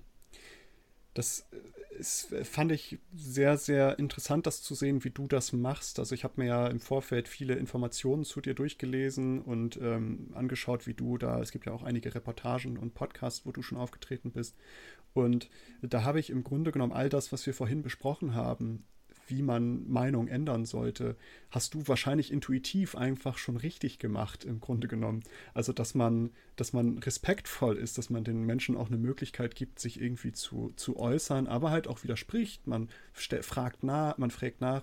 Ähm, und was ja bei dir auch ist, wenn du gerade diese DDR-Vergleiche siehst, du bist ja selber, äh, kommst ja aus dem Osten, hast die DDR ja äh, kennengelernt, sage ich mal. Und äh, darum trifft dich das ja nochmal ein bisschen anders, wenn da jetzt jemand steht mit einem DDR 2.0 Schild und dass du dann auch emotional da einen Hebel setzen kannst, dass du im Grunde genommen sagen kannst, hey, wie kommst du darauf? Und ich erzähle dir jetzt mal selber eine persönliche Geschichte, wie ich das sehe. Das fand ich sehr interessant, dass du im Grunde genommen, oder hast du dich jemals dafür mal interessiert oder recherchiert, wie man am besten Meinungen ändert, wenn man es schon versucht? Nee, aber du sprichst was an, was ich sehr bedauere, denn ich mache ja Politik, sagen wir mal, seit 1985. Ja. Und jetzt bin ich 50 Jahre alt und jetzt habe ich erst den Stein der Weisen gefunden. Und das ist schon ganz schön schade, denn ich hätte diese Erkenntnis natürlich gerne viel früher gehabt, wie das funktionieren kann. Und dazu musste ich eben erst krank werden. Und also ich ah, hatte okay. vor einem Jahr hatte ich ähm, Covid-19 und war dann ganz, ganz schwach. Mhm. Und in dieser Zeit habe ich einen riesen Berg an ähm, Kommunikation vor mir gehabt. Denn die Menschen haben mir geschrieben und haben mich angesprochen und so weiter. Und dann war ich so schwach, dass ich also zum Beispiel auf Hate Speech gar nicht reagieren konnte. Und ich konnte auch nicht weglaufen auf irgendwelche Demonstrationen, weil ich einfach froh war, dass ich überhaupt stehen konnte. Ja. Und es hat mich in so eine Situation gebracht, dass ich mir was überlegen musste, wie ich trotzdem politisch arbeite, ohne gleich auszuflippen oder Stärke zu zeigen. Denn natürlich ist es so, man geht davon aus, dass Politiker wunderschön gestählt und fit und so sind. Und das war ich eben überhaupt nicht. Und erst da, nachdem ich durch dieses Tal gelaufen bin, ist mir klar geworden, was das für ein riesen Erkenntnisgewinn für mich war.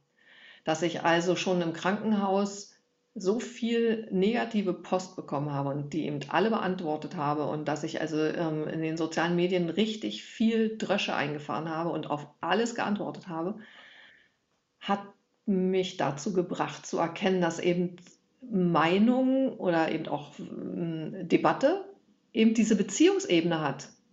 Und dann habe ich geantwortet, wissen Sie, ich habe das gelesen und Sie haben damit wirklich meine Gefühle verletzt. Wie kommen Sie dazu, dass ich mich in Ischgl beim Halligalli infiziert habe? Ich war in meinem Leben nie in Ischgl, ich bin Olla Ossi, ich habe mich in Schwerin angesteckt. ähm, so funktioniert das mit den Schubladen. Wollen wir nicht unsere, unsere Diskussion nochmal von vorne beginnen? Oder dass also eben mir die persönliche Ebene da reingebracht. Richtig. Das fehlt ja. Die ja. Menschen, es ist ja, ja, immer diese Entmenschlichung, gerade wenn man diese Hate Speech Nachrichten im Internet oder eben auch persönlich, sage ich mal, im, im Briefform bekommt. Es ist ja nicht der Mensch, den man angreift, sondern oder häufig nicht, sondern es ist ja die Figur, nenne ich es mal, die Politikerin oder die Person im Internet. Das ist ja das, was dann wieder zurückkommt, wenn man dann tatsächlich auch sagt, hey, ich habe Gefühle und das, was sie oder du mir dann geschrieben hast, das tat weh weil ich eben diese Erkenntnis gewonnen habe, die du gerade so umrissen hast. Tangiert es mich jetzt inzwischen nicht mehr. Die meinen nicht mich. Die meinen die Corona-Politik oder die meinen die Bewertung oder Aufwertung, die Covid-Kranke erfahren, während sie zu Hause sitzen mhm. und eine ähm, Krebserkrankung zum Beispiel haben. Ja. Und ich treffe ganz oft Menschen, die haben also zum Beispiel eine Krankheit durchgemacht oder einen lieben Menschen verloren. In der Covid-Zeit oder auch jetzt in der Vergangenheit. Und die sind neidisch, die empfinden also Neid für die Leute oder auf die Menschen, die durch Corona in den Fokus geraten. Und das zeigt ja auch auf, was in unserer Gesellschaft nicht funktioniert tatsächlich. Wir wissen das inzwischen, es sind ganz viele Menschen gestorben, schrecklich einsam, ohne ihre Lieben. Wir hatten Probleme im Gesundheitssystem mit anderen Krankheiten, eben zum Beispiel mit Krebserkrankungen, ähm, dass radiologische Praxen nicht mehr ganz so arbeiten konnten, Operationen wurden verschoben. Das zeigt eben auch, dass wir in unserer Gesellschaft schon deshalb zuhören müssen, weil die anderen nämlich vielleicht recht haben mit dem, was sie sagen. Hm. Ja. Das ist auch ein interessanter Punkt, ja. Ich habe noch eine Frage, die so ein bisschen auch daran anschließt, oder beziehungsweise jetzt nicht genau an das Thema, aber die ähm, müssen wir vielleicht jetzt, in der Schule lernt man ja zumindest häufig, wie man miteinander eine Diskussion führt. Aber diese Diskussionen sind häufig doch sehr sachlich. Wir lernen, wie wir eine sachliche Diskussion führen. Wir lernen aber nicht, wie wir jetzt zum Beispiel in diesen neuen Situationen mit Menschen, die eventuell nicht mehr auf der faktischen Basis argumentieren, sondern die viel auch über Emotionen und Gefühle und auch verletzte Gefühle eben argumentieren, wie wir eben auch empathisch, weil das ist ja auch ein wichtiger Punkt, der dabei eine große Rolle spielt, überhaupt nachvollziehen zu können, warum ist die Person denn jetzt gerade überhaupt so erbost über dieses Thema und überhaupt bis dahin gekommen? Fehlt uns da eventuell auch ähm, im Bildungssystem oder auch in der Gesellschaft dieses Feinfühlige und auch diese Vorbereitung auf eben solche Diskussionen? Das ist nämlich eine Frage, die mir jetzt gerade auch nochmal gekommen ist dazu. Wie seht ihr das? Ich finde es ja eine interessante Sache, weil das ist auch so ein Ding, worüber ich mal nachgedacht habe, ob man sowas mehr mehr lernen muss. Also auch gerade jetzt gar nicht mal die Diskussion, sondern auch andere Meinungen aus, auszuhalten, sage ich mal. Also dass das viel, darum finde ich dieses, diese Diskussions, ich finde das immer ganz schön in, in, in Amerika. Es gibt ja auch schöne Dinge in Amerika und ähm, die haben das ja manchmal so an Schulen, haben diese Debattierclubs. Und da kannst du dich dann halt melden, sagst, ich möchte dabei sein und dann kriegen die ein Thema und die kriegen dann eine gewisse Seite zugeordnet. Also die können sich das nicht auswählen, ob sie das nehmen, worauf sie jetzt wirklich Lust haben, was deren Meinung entspricht. Die kriegen dann zum Beispiel, es geht jetzt um Todesstrafe und ich muss jetzt dafür argumentieren, warum das super ist, die Todesstrafe. Und das ist ja sowas, was es äh, bei uns in Deutschland, zumindest bei mir in der Schule gab es das nicht, aber es ist vielleicht sowas, was sehr interessant ist, weil dadurch lernst du ja auch Standpunkte einzunehmen, die jetzt nicht deine sind. Mhm. Und dann lernst du auch Argumente gegen deinen Standpunkt zu finden oder auch für deinen Standpunkt, je nachdem. Und egal wie verwerflich das Thema dann vielleicht ist, kommst du dann in einen Dialog. Du musst dich hineinversetzen, okay, was würde jetzt jemand sagen, wer der dafür ist?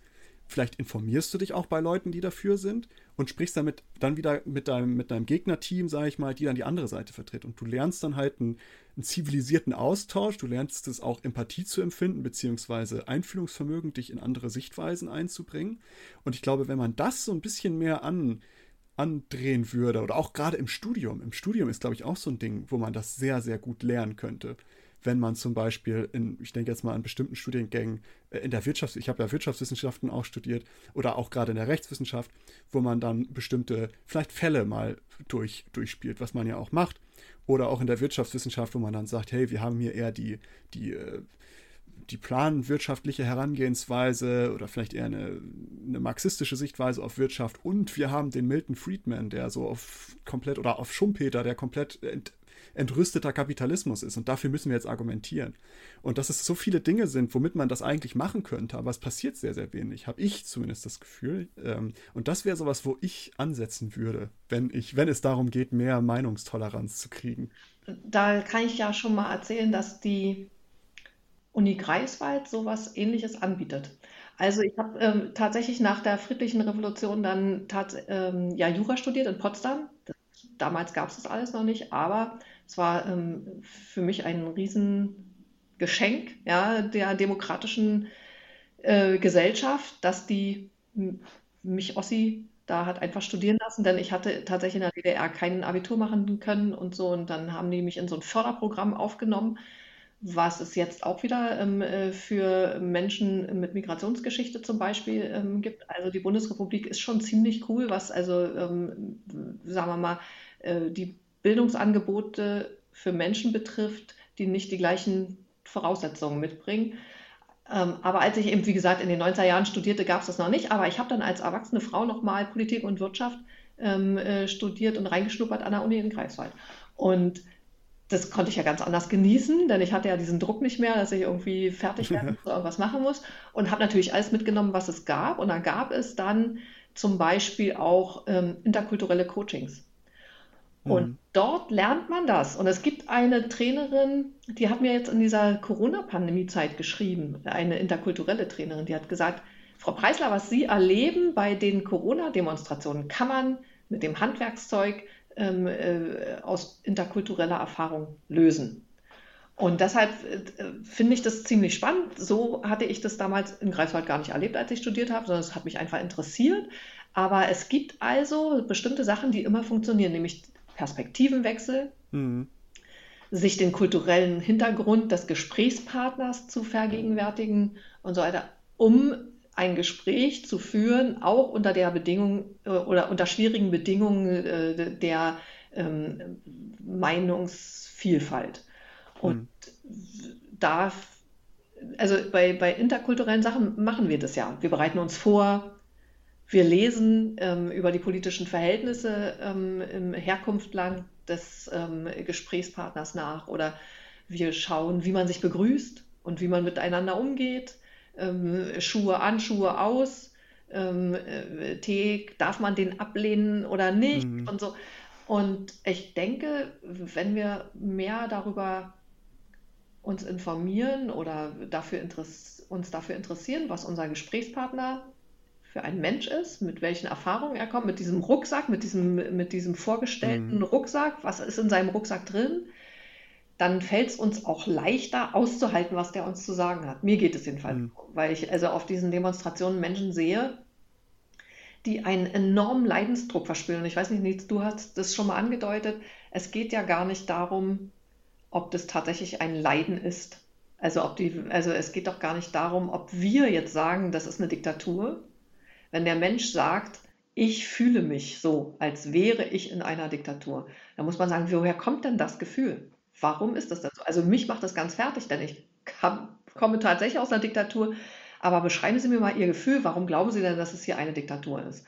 Und wenn man das schafft, den anderen eben nicht herabzusetzen, indem man sagt, Mann, Covidiot, echt, hau ab, dann hat man, glaube ich, schon den ersten Schritt gemacht, diesen Graben, der da ist, zuzuschütten. Ist, äh, wie gesagt, ich muss es immer wieder sagen, ich fand das sehr bemerkenswert, das zu sehen, weil ich das noch nie in der Form gesehen habe, dass jemand sich wirklich da hinstellt und es gibt natürlich Gegendemonstrationen, die genauso berechtigt sind, ähm, aber dass da sich jemand hinstellt und sagt, okay, ich rede jetzt mit euch und ich widerspreche auch, aber ich bin höflich und ähm, ich versuche euch da irgendwie zu erreichen, fand ich sehr interessant. Aber hast du tatsächlich, also deine Herangehensweise ist jetzt, wie ich, ja, wie ich das ja verstanden habe, mit XY spricht man nicht. Du sagst, naja, ich habe diese Verpflichtung als Politikerin eben mich doch diesen Meinungen auseinanderzusetzen, weil ich eben Politikerin bin. Und ähm, es ist ja auch klar, dass jemand, der jetzt wirklich zum Beispiel von Rassismus betroffen ist, jetzt nicht unbedingt mit einem Nazi sprechen möchte. Und dass da du dann, deine, deine Herangehensweise ist dann, dass du sagst, okay, es ist aber mein Job, das dann für diese Person zu tun, weil, und jetzt habe ich ein Zitat von dir, und ich denke mal, da wirst du immer noch hinterstehen, das hatte ich äh, in, einer, in, einer, Reportage gehört und fand das sehr bemerkenswert. Da hast du gesagt, äh, wenn wir eine Demokratie haben wollen, müssen wir um jeden Bürger ringen und ihn nicht Extremisten überlassen. Und äh, das fand ich dann doch interessant, weil du letztendlich sagst, naja, es muss, ihr müsst nicht alle mit denen reden. So, wenn ihr damit nicht zu, wenn ihr euch da nicht wohlfühlt oder wenn ihr davon betroffen seid, dann lasst das. So, niemand muss das. Aber ich in meiner Funktion als Politikerin habe diese Verantwortung, um diese Bürger zu kämpfen, damit wir, eine, damit wir unsere Demokratie erhalten.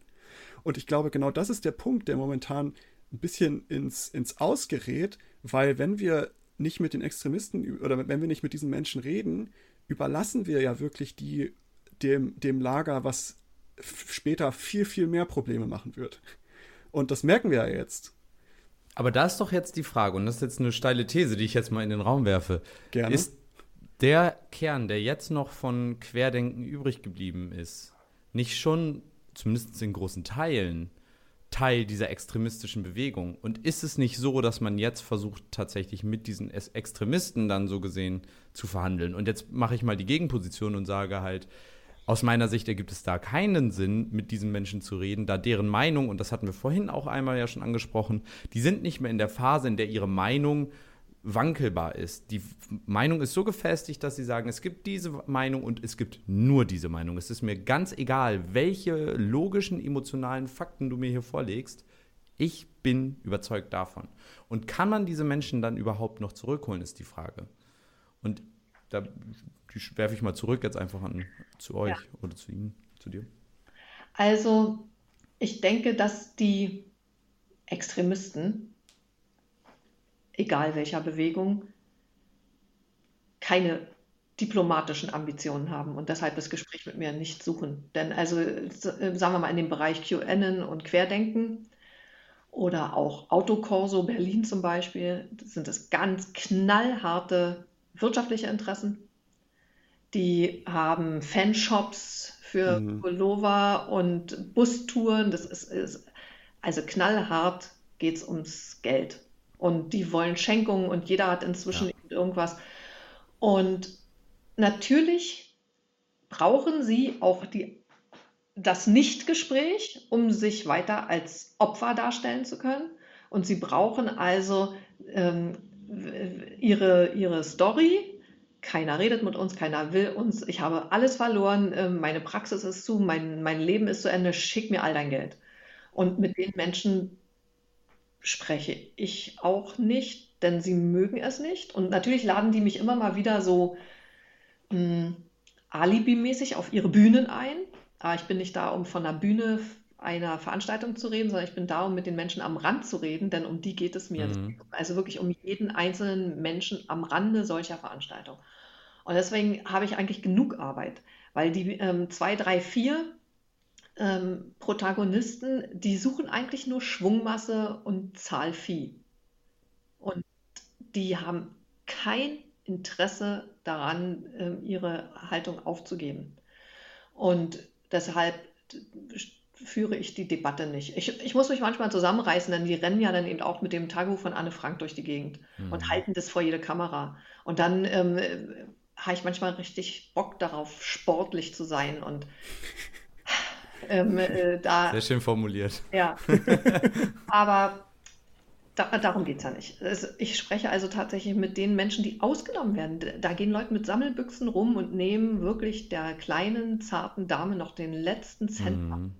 Und es geht da wirklich das, das ist richtig schrecklich. Und ich bin ähm, selber Christ und da gibt es zum Beispiel so einen ganz kleinen, harten Sektenkern, ja, christlichen mhm. Sektenkern.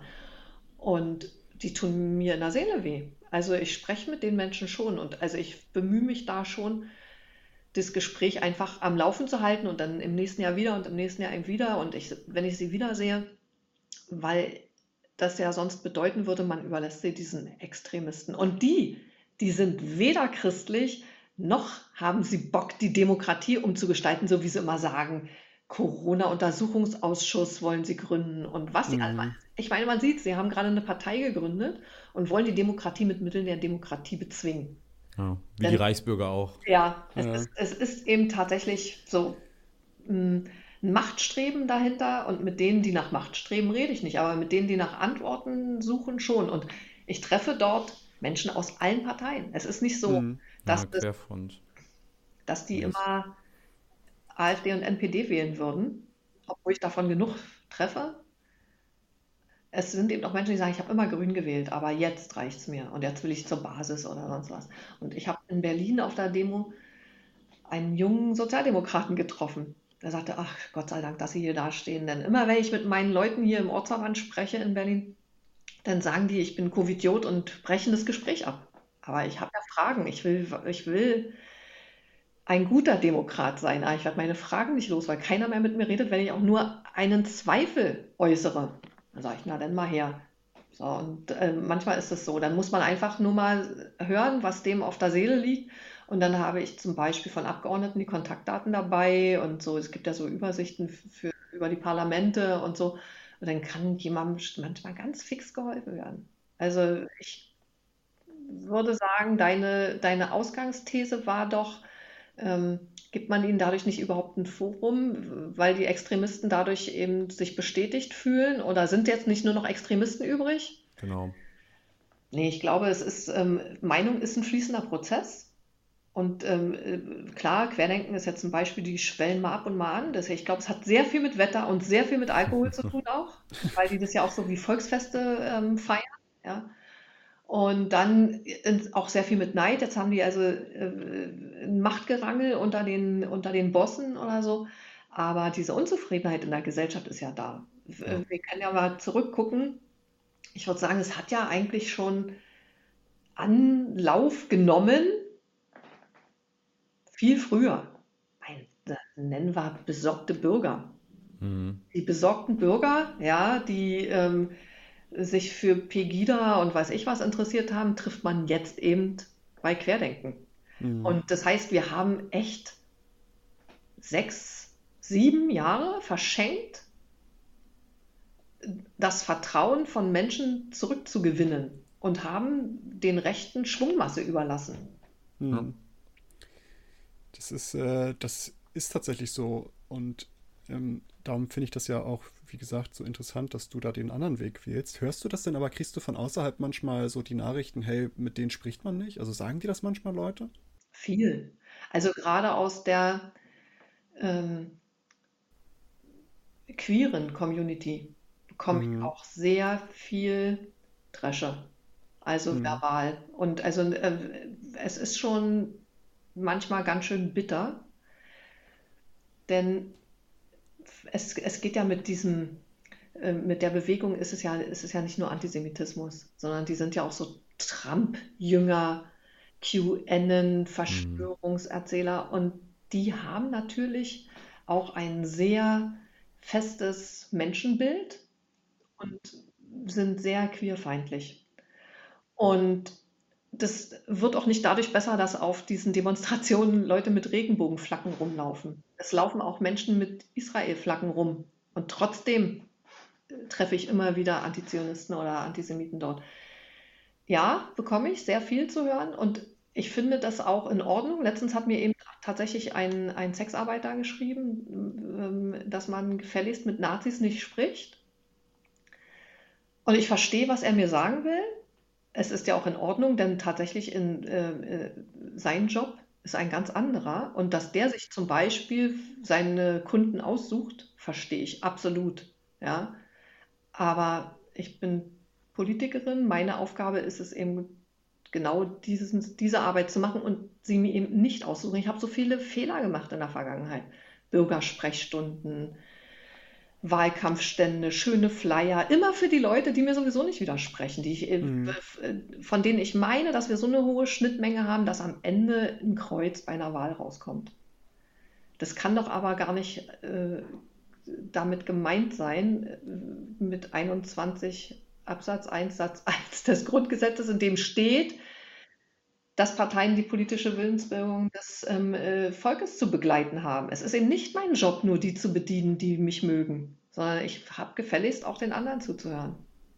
Das, das finde ich, wie gesagt, das ist so ein, so ein Take, den ich darauf so in der Art noch nicht gehört habe, weil es, es ähm, weil man hört es ja, mit denen redet man überhaupt nicht mehr und gar nicht. Ich zum Beispiel, äh, wenn ich jetzt so aus meiner Sicht, ich versuche immer mit allen zu reden. Ich hatte auch schon Fälle, wo ich gesagt habe, nee, das packe ich nicht mehr. So, dass ich bin jetzt raus und ich versuche dann auch immer höflich zu bleiben. Ich habe, glaube ich, eine sehr, sehr hohe Toleranzschwelle, sagen wir es so. Also ich habe schon mit ganz, ganz eigenartigen Menschen versucht zu reden und ähm, war wenig erfolgreich. Aber ähm, ich, ich persönlich sehe das für mich auch so als für, eine, als für mich als Bürger, als irgendwie so meine demokratische Verantwortung ist, zumindest zu versuchen. Auch wenn ich jetzt kein Politiker bin und auch keine Ambition habe, Politiker zu werden, äh, fühle ich mich dann doch immer, wenn ich irgendwo was mitbekomme, wo ich so denke, oh, das, das stößt mir jetzt sauer auf, dann versuche ich es trotzdem, weil ich denke mir, irgendwie, irgendwie liegt es auch an mir, an mich als Einzelperson, dass wir, dass wir Demokratie irgendwie aufrechterhalten und dass ich da auch widerspreche und auch sage, und aber höflich dabei bleibe und sage, hey, so wie es, wie das jetzt da ist, ähm, finde ich das nicht so, finde ich das nicht so gut. Und mir ist das immer so ein bisschen sauer aufgestoßen mit diesem, ja, mit Nazis spricht man nicht. Ähm, ich glaube, klar, Grenzen gibt es überall. Also, ob man jetzt mit der Taliban momentan reden muss, ich glaube, das äh, das steht außer Frage, dass das wenig Sinn macht und dass auch die Extremisten jetzt auf den, äh, den Querdenker-Demos, jetzt die wirklich harten, da ist es halt auch Hopfen und Malz verloren. Ich glaube, das muss man sich auch eingestehen in bestimmten Fällen. Aber all diese Streumenge, die da drum ist, hast du ja schon gesagt hast, ich glaube, da ist noch sehr, sehr viel, sehr, sehr viel Luft, die noch, noch von falschen Menschen vereinnahmt werden kann. Ähm, und darum sehe ich das zum Beispiel für mich persönlich auch immer, dass ich sage, hey, ich versuche es zumindest auch irgendwie, zumindest versuchen.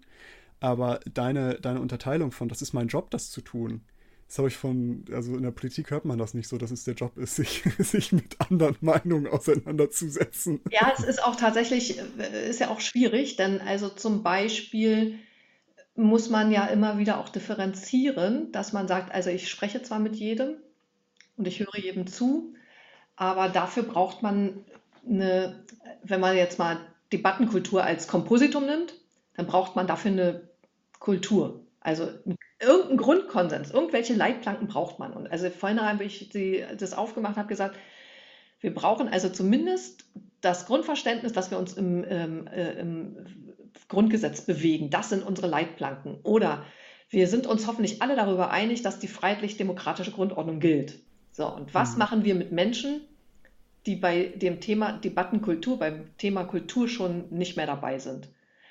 Die kommen für die Debatte dann eben nicht mehr in Betracht. Und also ich habe auch Grenzen schon erlebt. Ja, also mhm.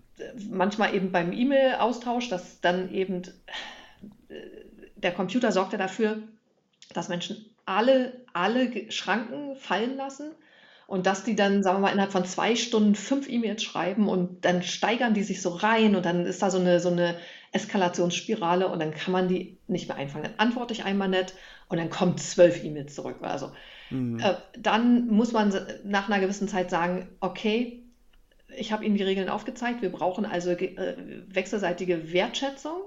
Und wenn Sie, Sie haben jetzt die letzten zwölf E-Mails mich zwölfmal Schlampe genannt, irgendwo ist Schluss ich möchte das Gespräch mit Ihnen nicht mehr führen, bitte hören Sie auf, ähm, nehmen Sie nie wieder Kontakt zu mir auf. Das äh, mache ich bei E-Mails selten, aber ab und zu haue ich dann auch mal einen raus, weil, ähm, also aus der Kommunikation, weil der eben einfach diese Grundregel nicht einhalten will, mich nicht permanent eben zu beleidigen und herabzusetzen. Bei Gesprächen selbst finde ich das dann, empfinde ich das noch viel mehr als mein Verlust. Ich habe schon mal einen Antisemiten weggeschickt, weil, weil der schon so anfing, ohne Begrüßung, zack, gleich erstmal irgendwas Blödes rausgehauen. Und da habe ich, hab ich gedacht, oh, hauen Sie ab, das echt, das kann ich nicht aushalten. Das war ähm, an dem Tag, wo die, die, die Treppen des Reichstages gestürmt haben. Mhm. Ich war so schwach und der war so, so voller Hass. Und dann mhm. habe ich mich mhm. hinterher geärgert, denn das war ein Verlust. Der Typ, der hat dann später mit, seinen, mit, mit, mit seiner Gang vielleicht die Treppen des Reichstages gestürmt. Und ich habe ihn nicht aufgehalten, habe ihn nicht in ein Gespräch verwickelt, habe nicht gesagt, wow, starker Tobak, was Sie da erzählen. Wirklich weltjüdische Verschwörung, ehrlich, wir schaffen nicht mal Masken ran. Wie sollen wir uns dann bitte noch in einer Weltverschwörung organisieren, wir Deutschen? Ja. Doch, also dazu gar nicht in der Lage. Den habe ich weggeschickt und hinterher habe ich das sehr als Verlust empfunden, diese, diesen, diesen Kampf nicht gekämpft zu haben. Ist zumindest versucht zu haben. Ne? Das kann ich nachvollziehen. Also ich glaube. Ja, ich, ich, ich, glaube, es ist auch immer ein Unterschied, ob, also in welchem Rahmen. Also gerade in dem, sage ich mal, sehr individuellen, ich sag mal in Anführungsstrichen privaten Rahmen, ähm, kann man zumindest einem nicht vorwerfen, dass man ihnen eine Bühne gibt. Ich glaube, im öffentlichen Raum muss man da schon auch sehr differenziert umgehen und da würde ich schon auch sagen, dass man bestimmten Menschen einfach nicht die Bühne geben sollte, ähm, wie zum Beispiel Nazis. Ich glaube aber auch, und das ist das, was wir auch vorhin schon gesagt hatten, was ja auch so ein bisschen in diese toleranzparadoxer, äh, Situation reingeht. Äh, wo ist denn die Grenze? Wann ist die Person so unfaktisch? Wann ist die Person so. Das ist eine ganz schwierige Geschichte und ich glaube auch, dass sie sehr individuell ist. Ich für mich zum Beispiel weiß, ich bin nicht so weit wie ihr. Ähm, ich weiß, wenn mir jemand. Äh, antisemitischen Quatsch um die Ohren haut, dass ich dann auch persönlich irgendwie aufheize. Und dann denk, da kann ich dann auch nicht mehr wirklich sachlich, also was heißt sachlich diskutieren, aber dann kann ich nicht so dieses, diesen Schritt auf die Person zugehen und sagen, ja, warum bist denn du so? Und dann denke ich mir einfach nur, was, was für ein ja, was für ein schlimmer Mensch. So, ja. Und warum bist du, warum, das fragt man sich danach, aber in dem Moment bin ich dann zum Beispiel nicht die Person, die die Person auch zurückholen könnte. Ich wäre dann halt auch nicht geeignet dafür. Und deswegen habe ich für mich zum Beispiel entschieden, dass ich mit solchen Menschen halt einfach zum Beispiel das Gespräch nicht suche. Äh, wobei ich aber mich mit anderen Menschen, wo ich auch komplett auf einer anderen Ebene, sage ich mal, die ganz woanders stehen, äh, Maurice, wir beide stehen in ganz vielen Punkten, stehen wir auf ganz unterschiedlichen äh, Standpunkten. Und dennoch können wir uns unterhalten, weil es eben auf einer faktischen Ebene ist und weil es aber auch in Ordnung ist, dass wir auf unterschiedlichen Meinungen sind. Ich glaube, das ist auch immer so, die, diese Meinungsvielfalt muss man auch akzeptieren. Es geht nicht immer darum, dass man die andere Person überzeugt. Mhm. Aber das ist halt diese Schwierigkeit. Wo hört das auf, wo, wo stoppt es? Und ich glaube, da muss jeder auch für sich selbst, glaube ich, einen Mittelweg finden, mit dem man persönlich arbeiten kann, denn nicht jeder ist in der Lage, jemand anderes auch, da sage ich mal, in die demokratische Mitte zurückzuholen. Aber das ist ja dann genau das, wo, wo du, Caroline, dann ja ansetzt, dass du sagst, ja, du musst ja auch nicht mit denen reden, weil das ist mein Job, ich mache das. Und ich versuche, die noch irgendwie für die Demokratie zu begeistern. Vielleicht klappt's, vielleicht nicht. Und du hattest ja gerade schon mal gesagt, du ähm, hast da schon gerade auch mit dem, mit diesem einen jungen Herrn, mit dem du da gesprochen hattest, dass das gut war. Hast du schon mal so Momente gehabt, wo sich Leute dann auch bedankt dafür haben oder so gesagt haben, hey ja, ich habe mir, ich mache mir noch mal Gedanken darüber oder ähm, vielleicht, dass die sogar jemand geschrieben hat, hey, das Gespräch mit dir hat meine Meinung geändert. Ist sowas schon mal passiert irgendwie? Ja, und zwar hatte ich eine Korrespondenz mit der Frau, die jüdische Vorfahren hat. Die Zahnärztin. Die Zahnärztin. Und die vertritt eben sehr na, ungewöhnliche Standpunkte, die ähm, und läuft Seite an Seite mit Menschen auf einer Demonstration, die ganz offen Antisemiten sind. Ja, mhm. also gerade in Berlin ist es eben äh, sehr gut zu sehen. In Hannover, Jana aus Kassel und mhm. so. Also es gibt schon so bestimmte ähm, Orte. Leipzig, in Leipzig gab es wirklich richtig schlimme Hooligans. Ja, und wenn man dann mit solchen Menschen Seite an Seite ist und die Frau hatte sich nach Leipzig, glaube ich, bei mir gemeldet, dann, dann ist es schwierig. Und, wir, und ich habe ihm gesagt, schauen Sie mal, Sie haben so gute, so gute ähm, Impulse. Sie möchten also was ändern, was demokratisch verändern. Und sie sind in so schlechter Gesellschaft.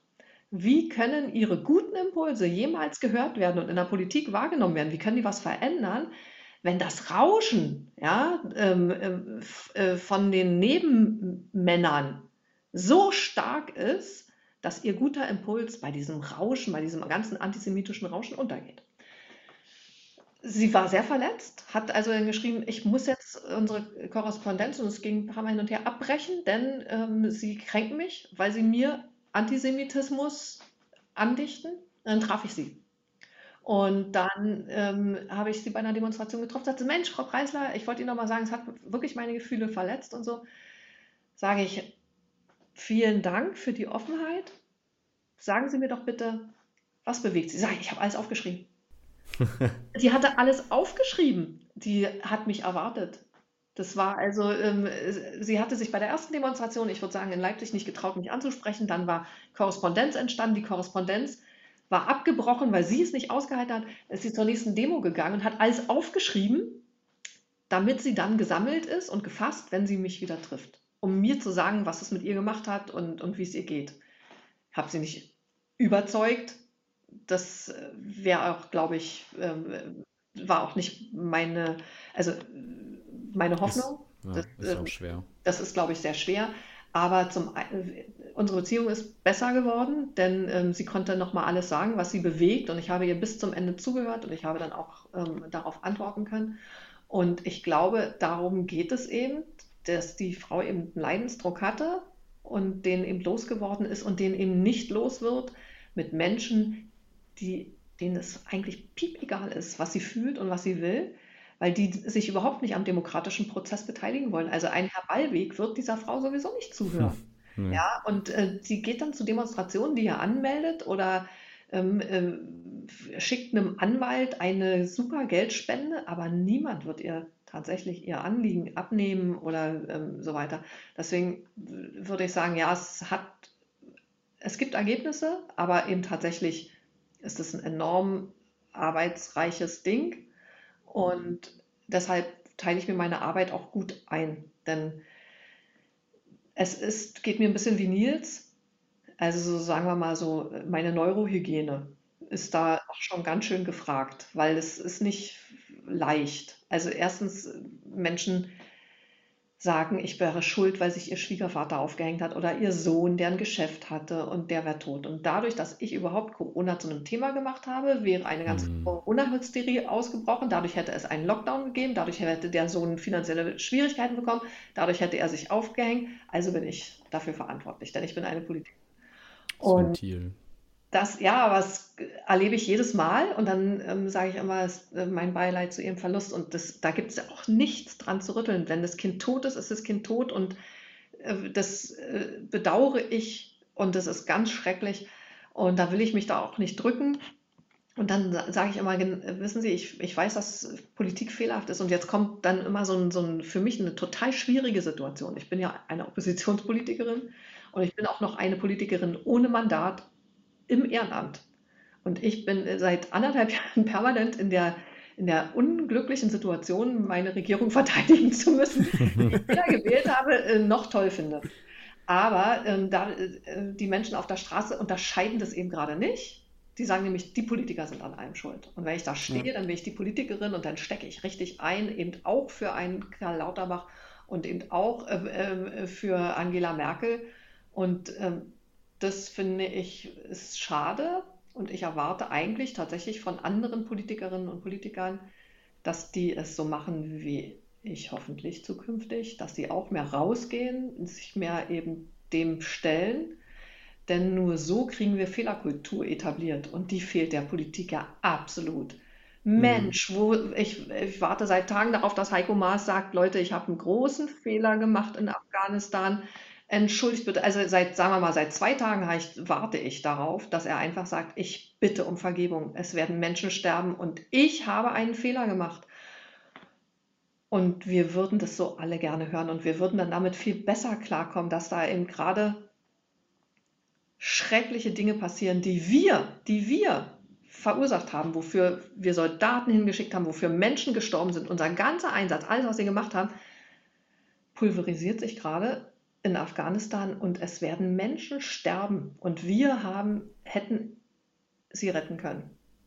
Aber das ist ein interessanter Punkt, denn aus meiner Sicht ist das auch ein, Zusammenhang, also die Fehler, mangelnde Fehlerkultur von der gesamten Politik und die Politikverdrossenheit, beziehungsweise das Gefühl, dass die eigene politische, also die, die Partizipation kaum noch möglich ist. Denn PolitikerInnen machen regelmäßig Fehler. Wir haben ein ganzes Ministerium, was eigentlich nur bekannt dafür war, in der letzten Legislatur eigentlich durchweg Fehler zu machen.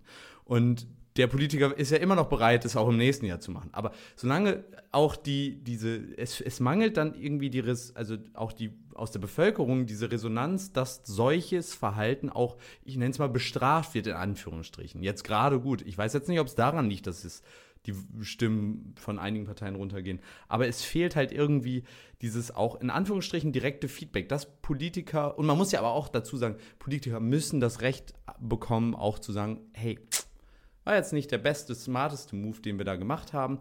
Und wir machen das so und so jetzt besser, so dass da auch wie in einem anderen mhm. so ein Durchlauf entsteht.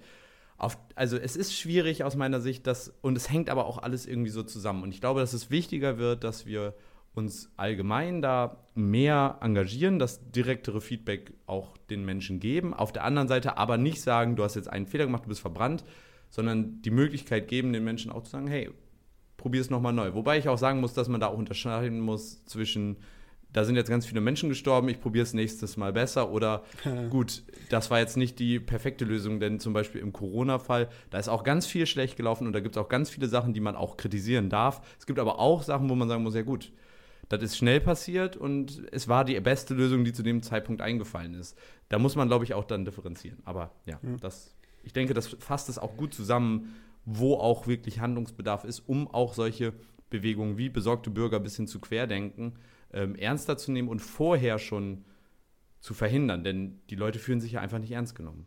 Bei, bei Corona, finde ich, gibt es ein Organisationsverschulden, wo man sagen kann, Leute, das war unsere erste Pandemie. Ja. Also das ist halt so. Dafür werden wir evaluieren und dann sind wir zukünftig besser dran. Aber es gab, glaube ich, auch ein Kommunikationsverschulden. Und mhm. das ist das, worüber wir, glaube ich, heute sprechen dass also jemand, der einen Fehler macht, auch den Arsch in der Hose haben sollte und sagen mhm. sollte, ich habe einen Fehler gemacht. Und dass äh, auch Menschen in der Lage sein müssen, ein Feedback anzunehmen und dann eben auch zu sagen, ja, war nicht so toll von mir. Ich übernehme die Verantwortung, ich bitte euch um Vergebung und werde es hoffentlich zukünftig besser machen. Und das, das fehlt mir sehr. Ich habe vorgestern, glaube ich, habe ich ähm, bei einer Veranstaltung von Christian Lindner zugehört und habe ihm hinterher, ohne dass er mich darum gebeten hat, und das ist ein Fehler, auch ein Feedback per SMS geschrieben. Ich glaube, das war eine für ihn unerwartete Situation und er hat es auch nicht gerne angenommen. Äh, mein Fehler ist schon, typischerweise fragt man, ähm, wünschst du ein Feedback, darf ich dir ein Feedback geben? Denn was soll immer diese aufgedrängte, diese ganze ständige aufgedrängte ähm, äh, äh, Feedback-Kultur? Äh, habe ich falsch gemacht, habe ihm ein Feedback gegeben und eine recht verhaltene Antwort bekommen.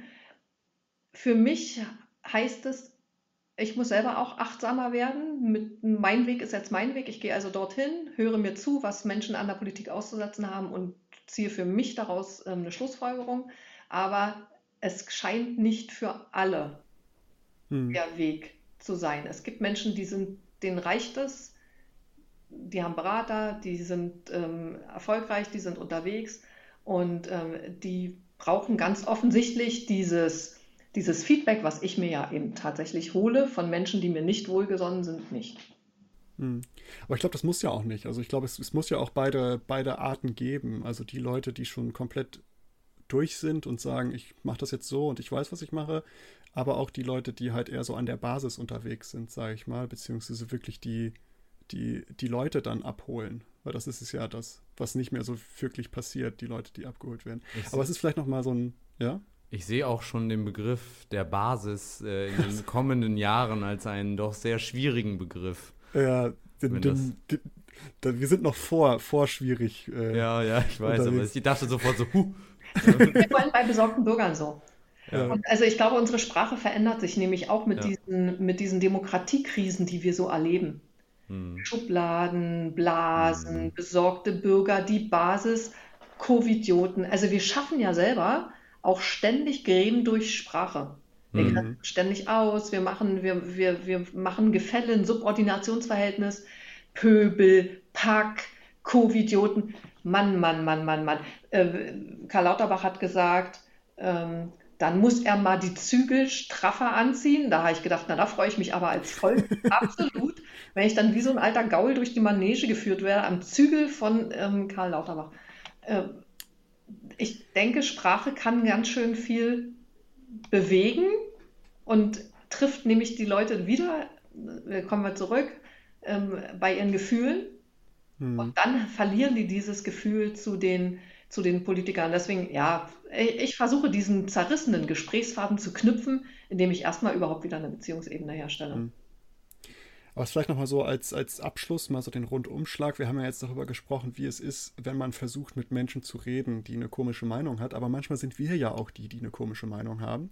Und das ist ja vielleicht auch etwas, woran man auch äh, jetzt nochmal als abschließenden Appell, woran man arbeiten kann, ist, dass man sich auch selber mal eingestehen kann, dass man nicht allwissend ist und dass man niemals alle Informationen kennen kann und auch äh, immer seine Meinung selber mal hinterfragen muss. Äh, Gerade jetzt in aktuellen Zeiten. Ich persönlich, ich habe keine Ahnung, was genau in Afghanistan da passiert.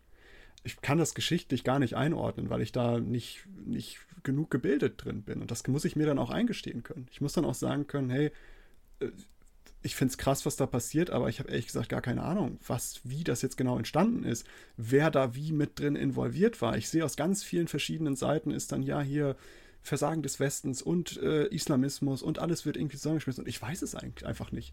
Ich, ich, ne, man muss sich mal auch eingestehen können, dass man sagt, hey, äh, es gibt da Leute, die kompetenter sind. Ich gucke mir das an, ich versuche so gut wie möglich mir da eine Meinung zu bilden, aber meine Meinung wird nicht, ist nicht ausschlaggebend in diesem Punkt. Und äh, ich glaube, die Perspektive muss man auch mal einnehmen, dass man, dass man selber derjenige ist, der die dumme Meinung hat. Und das ist ja auch was, was, was einem sehr, sehr schwierig fällt. Also mir fällt sehr, sehr schwierig, äh, dass man sich so vorstellt, ich bin der, der hier der Dumme ist. Und ich muss sagen, äh, trifft mich jetzt natürlich, weil ich äh, rausgeprescht bin mit meiner Kritik. Du hast, ähm, du hast recht. Als Innenpolitikerin sollte ich mich zur Außenpolitik eben tatsächlich nicht einlassen. Und äh, jetzt solltest du vielleicht doch nochmal überlegen, ob du in die Politik gehst, weil sie hat, die hat gesagt, ein, ein, ähm, eins ihrer Erfolgsrezepte ist unter anderem, dass sie nicht zu allem etwas sagen muss.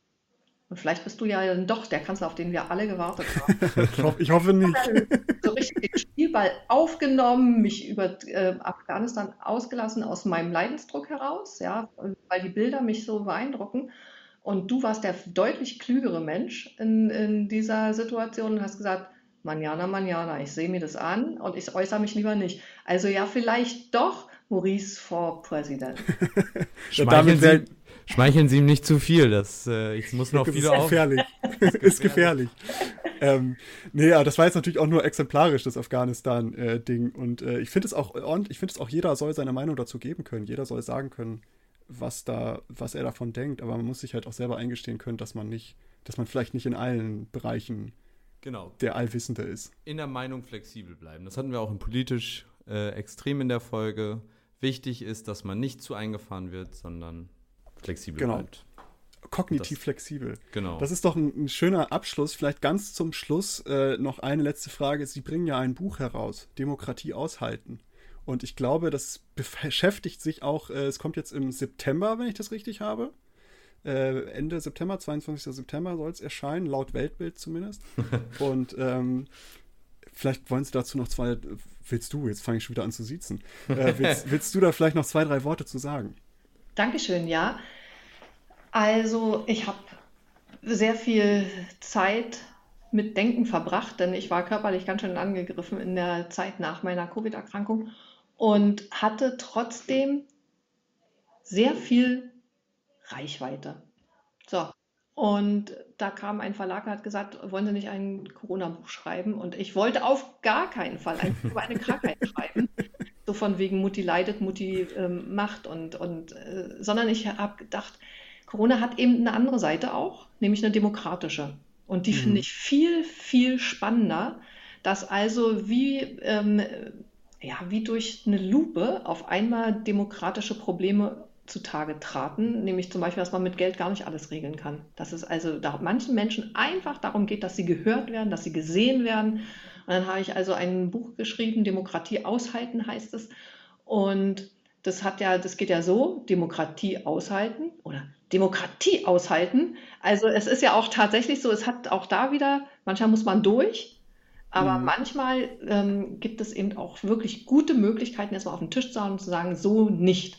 Und das habe ich gemacht. Also eher mehr dieses auf den Tisch hauen und so nicht, indem ich bestimmte Sachen äh, gegenübergestellt habe, nämlich zum Beispiel Demokratie und Familie, Demokratie und Infektionsschutz und habe äh, die, hoffentlich ein Buch geschrieben, was für viele Leute das allererste politische Buch sein kann. Es ist ein Sachbuch und ich mhm. treffe eben Menschen, die haben, äh, sind Politik müde, Politik verdrossen und haben ähm, glauben nicht mehr daran, dass die Politik Gutes tun kann. Und wenn ich das schaffe, eben die mitzunehmen, sagen wir mal über anderthalb Jahre Politikbetrachtung, dann wäre das schön, denn alles, was in dem Buch steht, haben sie ja auch erlebt, nämlich mit einer anderen mhm. Perspektive. Ja, waren entweder krank oder waren wirtschaftlich betroffen oder kennen jemanden. Und ähm, dann mal schauen, ob sie dann eben mal durch meine Brille schauen können, ob es mir gelungen ist, durch ihre Brille zu sehen. Und am Ende dann mache ich so einen Werkzeugkasten auf an demokratischem Handwerkszeug und sage, schau mal, wenn dich das stört, lauf nicht mit Nazis sondern hm. geh dahin, dahin, dahin, kläre das. Denn tatsächlich bewegt es mich doch schon sehr, dass Rattenfänger Menschen mitreißen, weil wir Politiker nicht in der, äh, in der Lage waren, ihnen gute Möglichkeiten zu geben. Schön. Ich bin gespannt. Ich habe es äh, ich schon vorbestellt auf Weltbit tatsächlich. Ähm, auch hier nochmal äh, ein bisschen einschleimen. Äh. ich merke schon, ihr, ihr, ihr versteht ja, euch sehr gut. Ich, dabei will ich morgen wählen gehen ähm, und du wirst nicht auf dem Wahlzettel stehen. Also ja, schau mal. Vielleicht Aber, ändern wir da über Nacht noch was. Nils ist schon, ist schon total genervt und überlegt, äh, ob er jetzt am Nachmittag bereits ein Bier aufmachen darf, wenn er fertig ist mit unserem Podcast. ihr, ihr, könnt das ja in Zukunft zu zweit weitermachen. Du bist dann nur noch als Gast dabei. Ich komme ja. als Gast dann dazu. Äh, super, ich glaube, das ist ein schönes Ende. Wir haben, so eine, wir haben so eine Tradition hier bei dem Podcast. Äh, ganz am Schluss stellen wir eine Frage, die überhaupt nichts mit dem Thema zu tun hat, die vielleicht auch ein bisschen persönlicher ist. Und diese, diesmal habe ich sie recht kurz gehalten. Und zwar äh, Radtour oder Wandern. Nils, wandern. möchtest du anfangen? Ich will, ich will nicht wandern. also, ah, du, bist, du bist also Team Wandern. Ja. Berge oder am, am Wasser? Egal. Egal. Überall. Ja, ich wäre vorher klar Fahrradtour gewesen, vor Corona. Mittlerweile muss ich sagen, spazieren gehen und ist nochmal was anderes als wandern. Aber ich könnte mir vorstellen, wandern könnte mir auch gefallen. Und du, Und du? Da sind wir ja jetzt, das ist hier eine Meinungs-, überhaupt gar keine Meinungsvielfalt. Ich bin nämlich auch pro Wandern. Ach. Das ist ja, wo sind die Leute, die Radtouren feiern? Ja, ich feiere Radtouren, aber Wandern ist auch schön. Ich bin, ich bin, ich gehe, ich gehe in die andere Seite. Ich bin Radtour-Typ. Na toll. Also ähm, dann muss ich ja sagen, ich habe ja ähm, 1989 habe ich ähm, eine Radtour als Hochzeitsreise gemacht. Oh. Und deshalb, also muss ich ja sagen, auch wenn ich jetzt inzwischen in meinem Alter eher so der Wandertyp bin, ja, ähm, oder der E-Fahrradfahrer ähm, wäre, okay. äh, damals in meiner Jugend, da war ich sogar auf ähm, Hochzeitsreise mit dem Fahrrad. Ja, das ist, hm. äh, das kann nicht jede Person von sich behaupten. Und da sieht man vielleicht auch, wie sich Meinungen auch ändern können. Ne? Früher Radtour, es war dann keine Hochzeitswandertour, sondern Radtour und heute wäre dann wahrscheinlich Hochzeitswandertour eher. Das Leben, ist ja bunt, ja. Es hat mich sehr gefreut mit euch. Ja, Uns war es auch eine große Freude. Danke für die nette und äh, ausführliche Diskussion. Doch, wir haben echt tatsächlich ein bisschen überzogen. Wir sind ja, haben ja länger gesprochen, als wir eigentlich geplant hatten. Vielen, vielen lieben Dank. Äh, alles Gute, viel Erfolg weiterhin und auch viel Erfolg mit dem Buch. Und in diesem Sinne würde ich sagen, verabschieden wir uns äh, von, diesem, von dieser Episode. Danke, dass ihr zugehört habt und bis zum nächsten Mal. Tschüss. Danke, dass ihr diese Episode komplett gehört habt. Solltet ihr uns hier noch nicht folgen, würden wir uns sehr freuen, wenn ihr unseren Podcast abonniert und bewertet.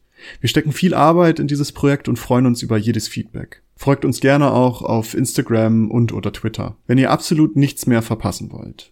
Links dazu findet ihr in der Episodenbeschreibung. Danke für den Support, hoffentlich bis zum nächsten Mal.